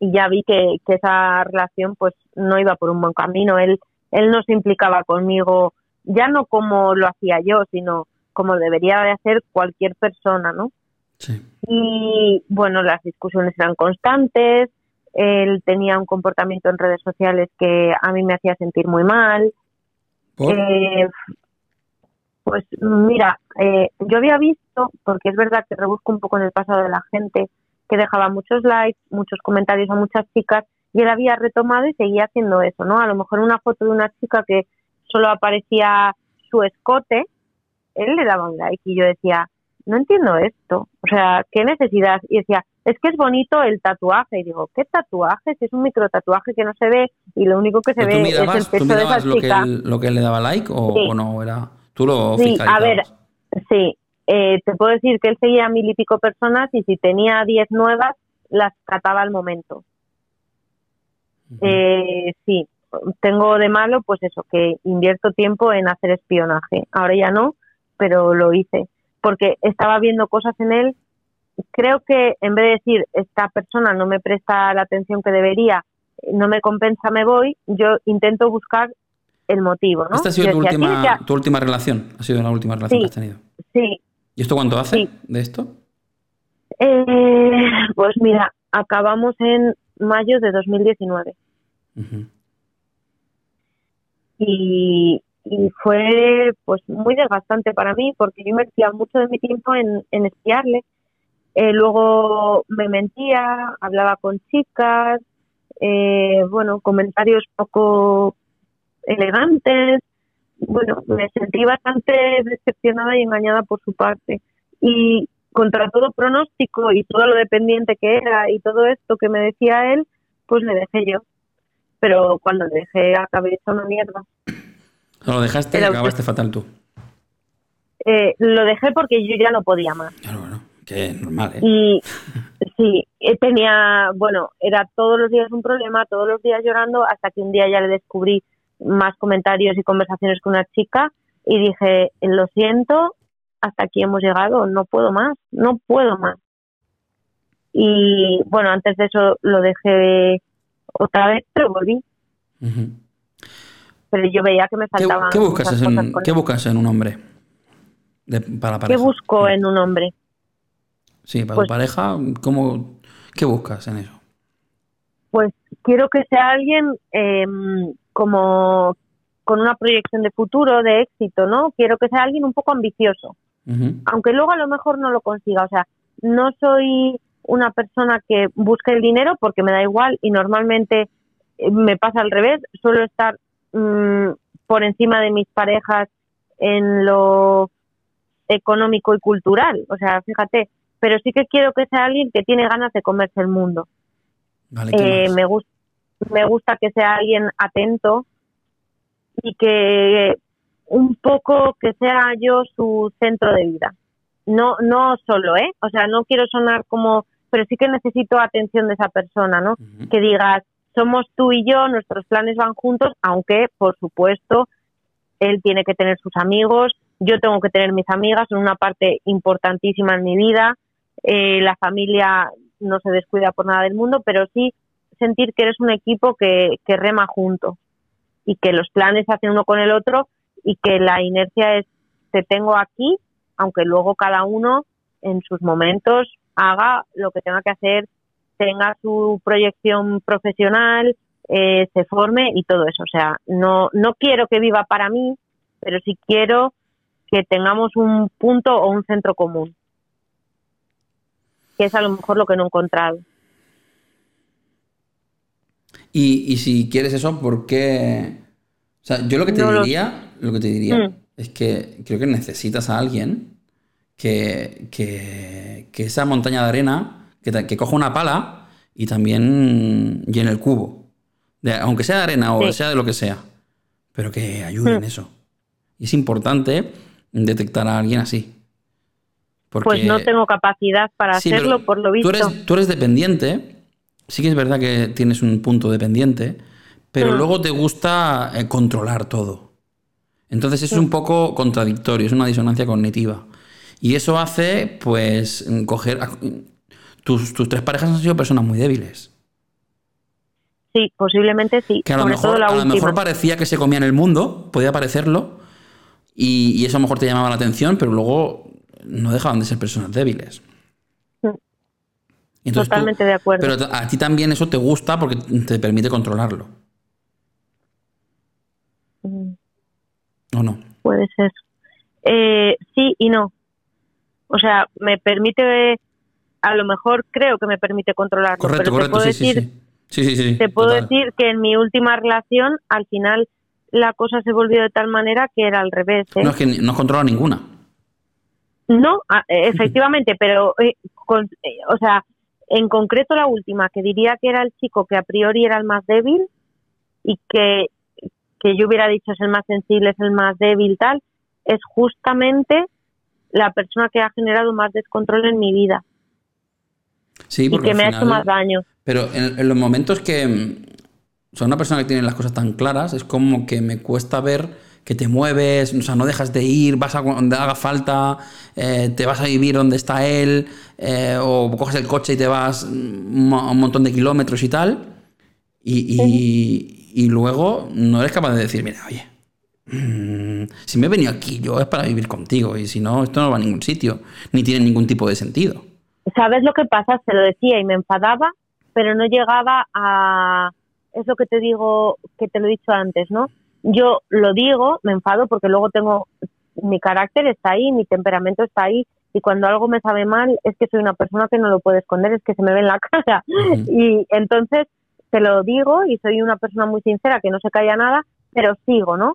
Que a lo mejor lo suyo es, no, no soy tan pesada, no te lo digo tantas veces, pero si esto no se da como se tiene que dar, cojo y me voy. Pero yo no, sigo ahí aunque me sigo quejando. Yo lo que veo en esa última, que, que me parece, o sea, yo a lo mejor no te, no te vas, ¿no? O sea, porque tú te fuiste a vivir donde él estaba, donde él estaba, ¿no? Para Sí. poder estar con él.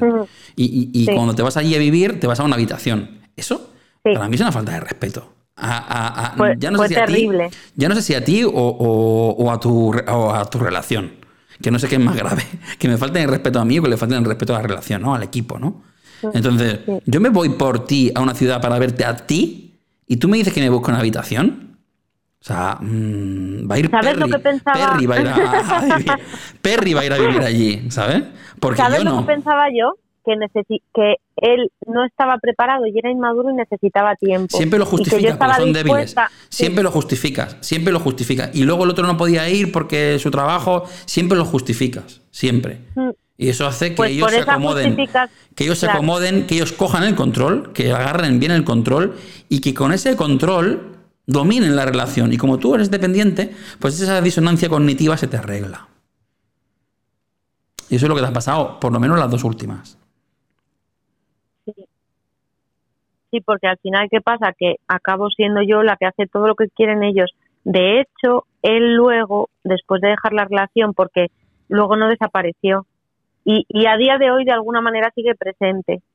Entonces, él luego lo que me decía era algo así como, bueno, es que yo no me daba cuenta de que tú eras infeliz porque yo estaba siendo muy feliz, yo hacía todo lo que quería y además ibas conmigo. Claro. Y es que era real. Si mi Él hacía es, es todos- genial. claro, Claro, le decía, para ti es, es ideal, pero es que tú no piensas que cuando tú hacías todo eso que te gustaba yo iba contigo, para eso yo renunciaba a todo lo que me gustaba a mí. claro. Pero tenía que haber sabido mantener ese equilibrio, ¿no? Que al final es lo que he aprendido, una relación tiene que ser equilibrio y cuanto menos te da el otro no tienes que dar siempre más tú.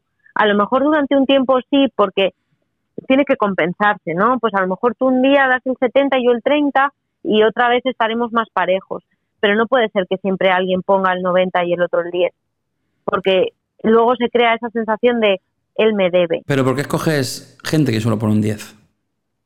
Eso es lo que no sé. Y, y, y a día de hoy creo que no he tenido otra relación porque no sé escoger a las personas. No sé qué me pasa ahí que, que patino, patino totalmente. De hecho, ahora estoy con un chico que creo que es el único con el que puedo tener algo porque sé que no quiere nada.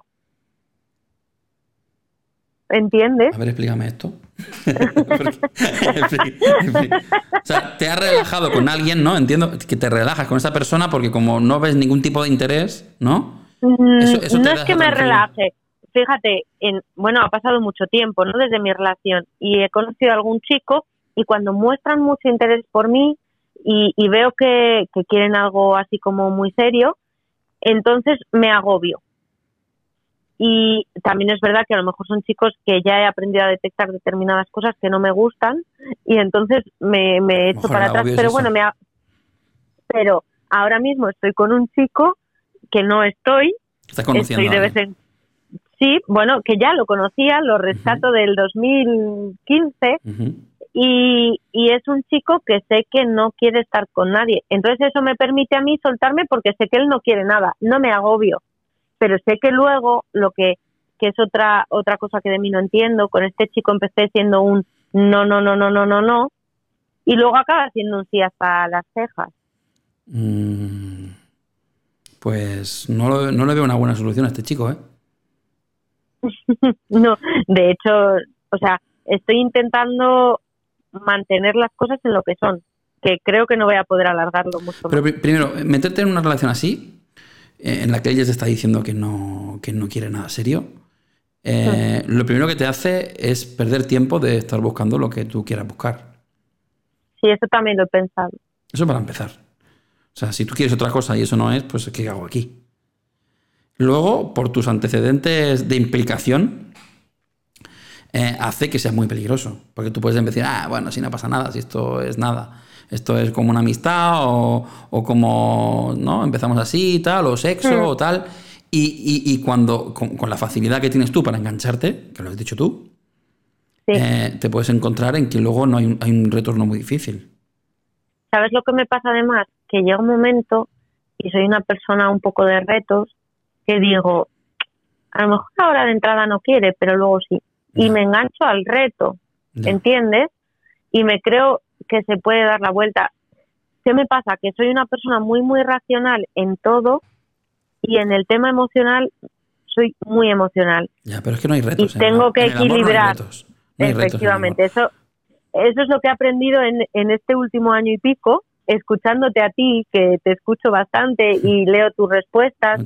Todo esto de alimentar cosas en los ex me lo he aplicado mucho, eh, lo de cambiar el foco, todo esto pues pues me ha servido bastante para lo que dices tú, ¿no? En el amor no hay retos. Al final no se trata de, el amor conseguir es una decisión y, tú vas a tomar esa decisión que la has tomado varias veces en tu vida, pero nunca las otras personas han tomado esa decisión hacia ti. ¿Me entiendes? Entonces, tienes que buscar a alguien que tome esa decisión y, y que se le vea que tiene que tomar esa decisión hacia ti. Tienes que ir en esa dirección. Y todo lo demás, si realmente quieres eso, porque puedes no quererlo, hay gente que puede no quererlo, pero si tú realmente quieres eso, tienes que ir en esa dirección. Y no pierdas tiempo.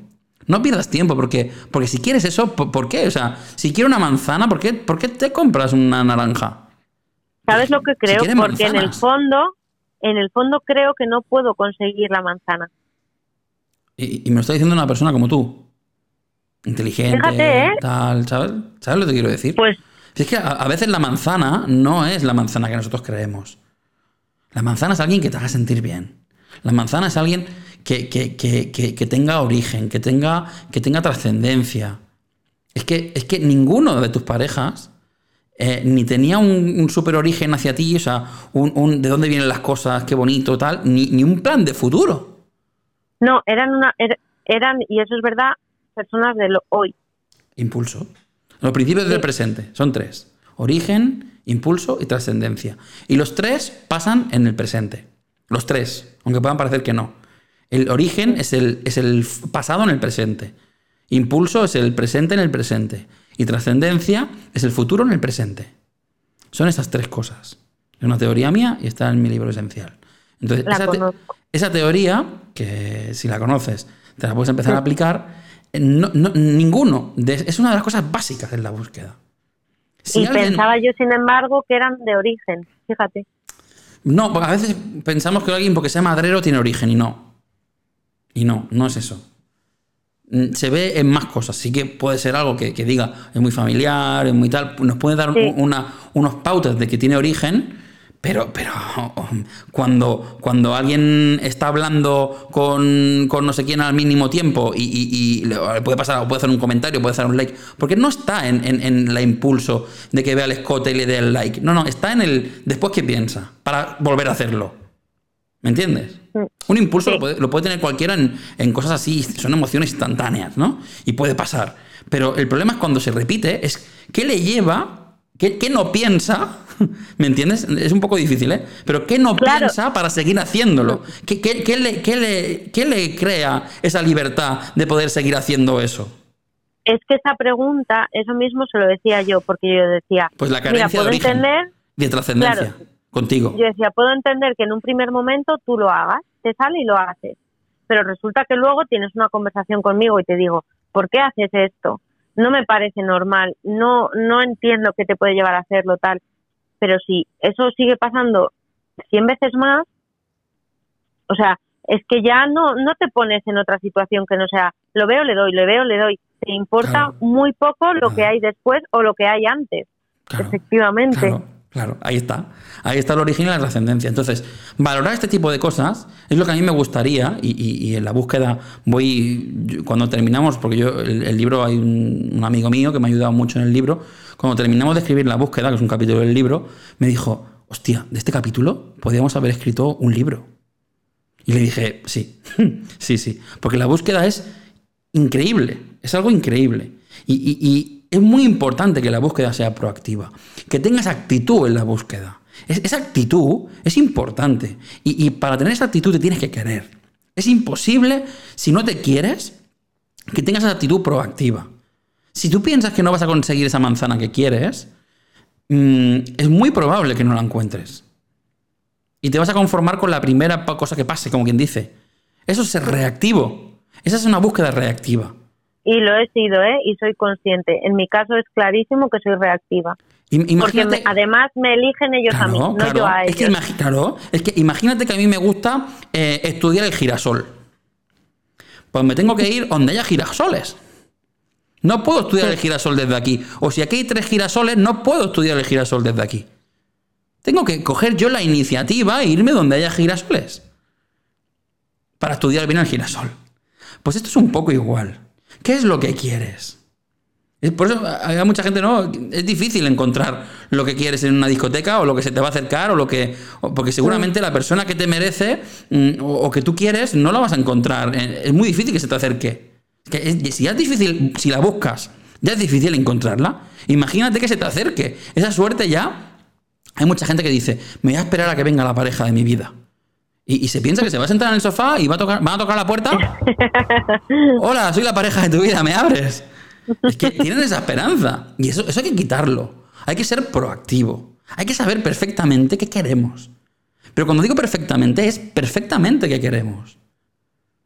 Y, y, claro que se pueden cambiar cosas, claro que la gente puede cambiar algo, pero que no sea una esperanza de esto lo voy a cambiar yo, esto lo arreglo yo. No, no, no podemos ir por esa. Porque la gente si no quiere no va a cambiar. Y si se lo das todo, no va a cambiar.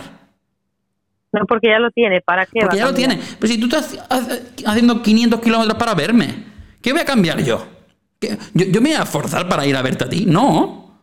Si ya, vienes tú. Si ya te vienes tú, para mí es súper cómodo. ¿Me entiendes? Pues esto es igual. Esto es igual.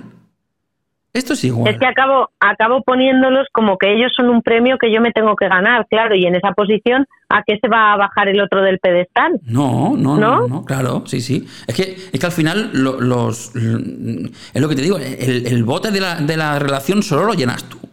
Y lo llenas de cosas vacías. Porque tú te, te haces un coste muy grande de tu esfuerzo y es cosa que no llena nada.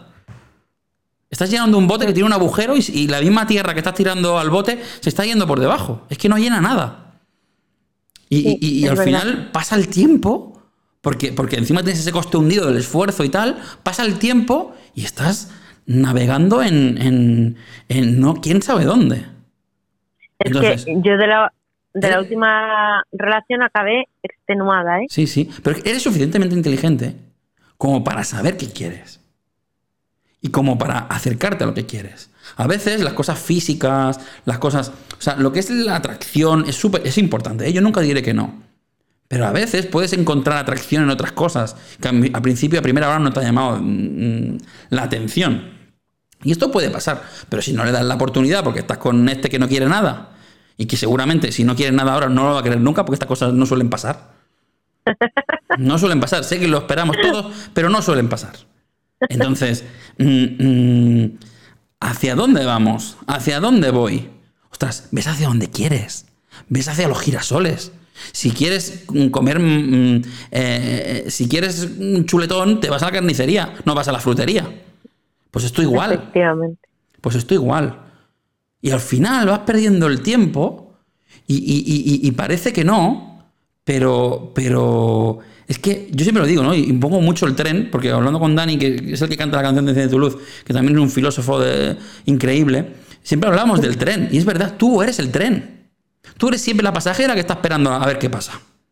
Pero 100%, ¿eh? A ver si deciden, a ver si deciden eh, irse a vivir contigo, a ver si te dan permiso para algo, a ver si algún día este mm, perezoso le da por venir a verme. Siempre eres la pasajera que espera al tren. Y no, en tu vida tú eres el tren. Tú eres el tren. Y no, te, no puedes ir esperando a la gente. El, tren para en su parada, está el tiempo estipulado y arranca. Y arranca. Y eso es importante. Y, lo tengo claro, ¿eh? O sea, lo que es saber qué es lo que está pasando, sí. Y luego, sin embargo, me pasa un poco como me pasa con el tema de la comida y demás, que luego tomar las decisiones acordes a eso que tiene que ser me cuesta porque tengo la inercia de hacerlo de la otra manera. Sí, sí. No sé si me entiendes. Ser consciente es el primer paso. Y yo espero que hoy te sirva de, ser un poco consciente en este aspecto. Seguro que sí. Yo espero que te sirva para eso. Pero al final y en la búsqueda, que, vamos a, voy a hablar mucho de la búsqueda y, espero que, lo escuches atenta y, que, y que mires en ese aspecto, en esa dirección, porque al final es mucho más sencillo de lo que parece. Al final esa persona no es tan mágica como creemos y, se esconde en, algo mucho más interior de lo que parece. Y que al final cuando descubres eso, cuando alguien te acaricia el alma, aunque no te haya gustado de primeras, cuando alguien te acaricia el alma, se siente muy bonito. Y ese amor es el que te hace tomar la decisión y no quiere decir que ahora te tengas que ir con alguien que no te gusta. Que hay gente que lo entiende así. No es eso. no. es eso. Es que no pasa nada, que, hay que abrirse, que hay que conocer gente. Pero tienes que ir hacia una dirección. ¿Dónde está esa gente que puede, que puede gustarme? ¿Dónde la puedo encontrar? Eh, eh, buscando el, primero que, mm, que, mm, que me encuentre en, Instagram. Pues, pues no, si quiero a alguien que le gusten las estrellas, pues a lo mejor me voy a estudiar astronomía. ¿Me entiendes? Entonces, Tienes que ver dónde, dónde está la oportunidad, dónde está, dónde puede estar. Y moverte y ser social. Y, no porque te hable alguien o alguien te sonría pensar que ya te tienes que casar con él. Tampoco. puedes conocer a mucha gente y puedes hablar con gente y puedes sociabilizar con gente. Y, porque a veces tenemos esta, esta. Y sobre todo a las mujeres les pasa que no. Mucho más que a los hombres, que tienen ese como. Uy, uy, no puedo hablar con dos chicos a la vez porque. Mm, y a lo mejor si te gusta uno mucho menos. Oye, pues puedes hablar y conocer a la gente. Se trata de conocer a la gente. No, vas a encontrar al hombre perfecto sin conocerlo. Porque se te acerque. Es que seguramente no se te va a acercar nunca esa persona. Tendrás que conocer, tendrás que abrir, tendrás que ir a, posibles sitios donde puedas conocerlo, eh, a lo mejor otros ambientes, a lo mejor... Eso es una búsqueda proactiva. O sea, el búsqueda reactiva es, la del perro buscando, buscando la, seña. Le esconden la galleta y él va buscando reactivo. Eso es una búsqueda reactiva. Quiero un marido, quiero un marido, quiero un... Eh, eso no. Eso no. La gente cuando digo la búsqueda, se piensa en eso, ¿eh? Piensa en el perro ahí buscando, eh, ¿sabes? O quiero una mujer, quiero una mujer, o quiero un marido. No, no, no, no, no, no, no, no. No es eso. Es tener el control. Para ser proactivo tienes que tener el control y no desesperarte. Porque al final pierdes mucho más tiempo siendo reactiva, y lo estás viendo tú, que no teniendo el control. Cuando tienes el control, sabes dónde tienes que ir. Cuando tienes el control, sabes que si este te hace una tontería, le cortas. Y punto. Y fuera. Fuera, next. Siguiente. Porque tienes el control. No voy a pasar por aquí. Esto no. Esto pasa la línea de lo que yo quiero. Y entonces saber exactamente qué es lo que necesitas para tomar la decisión. Si quieres una relación para toda la vida, hoy en día, que cada día sale algo nuevo y casi nada es para toda la vida, es muy, muy importante esa decisión. Y es muy, muy importante los valores que tiene que tener esa persona. Es muy complicado. Es que fíjate, a mí me pasa que me siento fuera de, de lo que pasa ahora en el mundo. Soy como contraria a todo esto. Quiero decir, no soy una persona de relaciones fugaces, no soy una persona de todo hoy y mañana Pero estás me en da una. igual. Pero estás en, o sea, estás en una. Sí, sí, ahora sí, ¿sabes? Además que creo que, que me estoy poniendo a prueba a ver si soy capaz. Ya, a ver si cambio, ¿no? A ver si cambio yo. Ya que no cambia el mundo, ¿no? Cambio yo. en vez de buscar Ay, mi, mi sitio. Es buscar tu sitio. Y a lo mejor las prioridades y, y- y- y en, en el estatus de búsqueda que tienes de, de alguien reactivo está el- el- la forma en cómo ellos se, han, se han acercado, ¿no? Y la forma en la que, en la que ellos te han buscado a ti. Y a veces tenemos la sensación de que es mucho mejor, ¿no? Que vengan, que vengan, que vengan. Y sobre todo a alguien que se le ha acercado a mucha gente, pues que vengan, para que vaya a buscar nada. Pero no, hay que, hay que tomar el control. Hay que perder la vergüenza. Sí, Creo que no sé yo ir a buscar. Ya, Creo que efectivamente estoy acostumbrada a que vengan y dentro de lo que vengan, eh, pues elijo o, o, o no lo sé, porque siempre el, pues las tres relaciones que he tenido han sido ellos quienes han venido a mí. Yo no he ido Ya, ya. y no sé si sé ir. Seguramente no. Ese es el Y gran de problema. hecho, cuando leía a lo mejor tus, eh, pues estas preguntas que haces, ¿no? Y le contestabas a la gente, eh, búsqueda proactiva, y yo siempre me he quedado pensando, bueno, exactamente, o sea, entiendo el concepto de búsqueda proactiva, ¿no? Es que yo parta y coja y salga y vaya yo a por lo que yo quiero. Pero yo decía, muy bien, esto como concepto teórico, perfecto, pero ¿cómo se materializa? ¿Qué, qué acciones son las que te llevan a tener una búsqueda proactiva? O, o más fácil aún, ¿qué estoy haciendo yo mal? Porque sé que no lo estoy haciendo así. Y eso es algo que cada vez que, que leía esas respuestas, lo pensaba. Decía, bueno, ¿y esto qué es? Pero a veces la, la, la, la- la causalidad y la, o sea, el- a veces la causalidad se junta con la casualidad, ojo lo que voy a decir, en un punto. O sea, las casualidades hay que buscarlas con una causa. Si, si buscas a alguien que le gustan los girasoles, pues es más fácil que lo encuentres en un campo de girasoles, estudiándolos. Está claro. Sí. Entonces, esa casualidad, que, que sí que llega, hay que buscarla. No, no, no se trata de decir, voy a por él, a por, no, o voy a por, o voy en esta dirección. No, no se trata de eso. Se trata de, de, mm, movernos de una manera proactiva para atraer esa casualidad.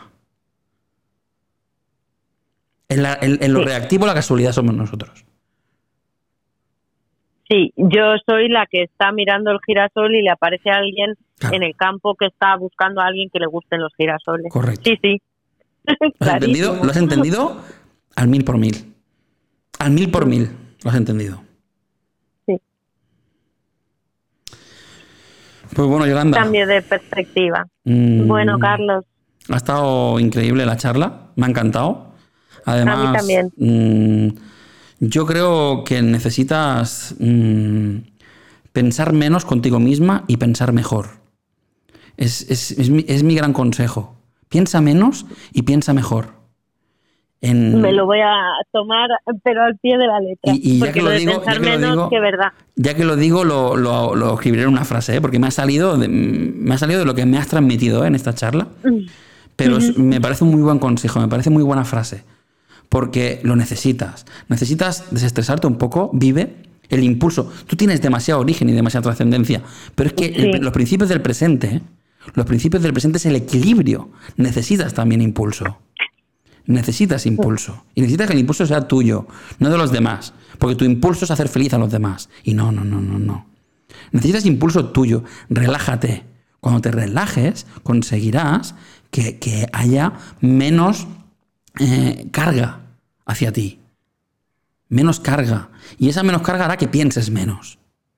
Y cuando pienses menos y estés relajada, entonces podrás pensar mejor. Y toma iniciativas, toma, porque piensas tanto que pierdes mucho tiempo. Porque piensas en el andén. Y Yolanda, tú eres el tren. Gracias. Pues ha sido increíble el, primer capítulo de Cuéntame tu historia. Y te quiero, quiero que, que, sigas siguiéndome, que escuches mis podcasts, que sigas eh, mis herramientas. Y, te, pido que, toda esa capacidad que tienes, porque la tienes, porque yo la noto, la utilices para tu bien, no para el bien de los demás. Cierto. Empieza a utilizarla para tu bien. Analízate de esa manera que te he explicado y, sal ahí fuera a lo que, a lo que, a lo que quieres. Y seguro, seguro, seguro, seguro, seguro que cuando tomes el control, la vida tiene algo bonito para ti. Estoy convencido. Te has pasado demasiadas cosas malas y tiene algo bonito, tiene algo bonito guardado para ti. Pero tiene algo bonito guardado para ti si coges el, si coges el control, si lo agarras fuerte. Porque si sigues a la deriva de los demás, si sigues en esa relación que no te aporta nada, llenando cubos de arena que se vacían, em, es posible que, esa casualidad pase y tú no te des ni cuenta. Estés con la pala, llenando cubos. Entonces, la búsqueda proactiva necesita todos sus sentidos, todos. Todos. Aplícatelos, aplícatelos, sé libre, libérate, no te ancles. Y no te, no, que el tiempo no sea un problema. Que el tiempo no sea el problema. Porque el tiempo lo estás perdiendo siendo la pasajera. Qué verdad. Creo que has dado en el clavo, ¿eh? Pues me ha encantado este primer capítulo, de verdad, eh, de Cuéntame tu historia. Te agradezco muchísimo que te hayas abierto. Vas a ayudar a muchísimas personas, ni te imaginas la cantidad de personas que, vas a ayudar con esto y, que a lo mejor no en todo, pero en alguna concreta de las cosas que te han pasado se sientan identificadas. Y, de verdad te, deseo lo mejor. Te deseo que pronto consigas el control y, te deseo la mejor casualidad, que te va a llegar, que seguro, seguro que te va a llegar. Muchas gracias y ha sido un placer y bueno, ya ves, si, si ya has sacado de conclusión que es importante para mí eh, el tema de, de los demás y de la gente de fuera y con esto voy a poder ayudar a alguien, pues feliz. Estoy seguro. Muchísimas gracias por, por haber estado aquí hoy. Nada, a ti, Carlos. Un beso enorme. Venga, gracias.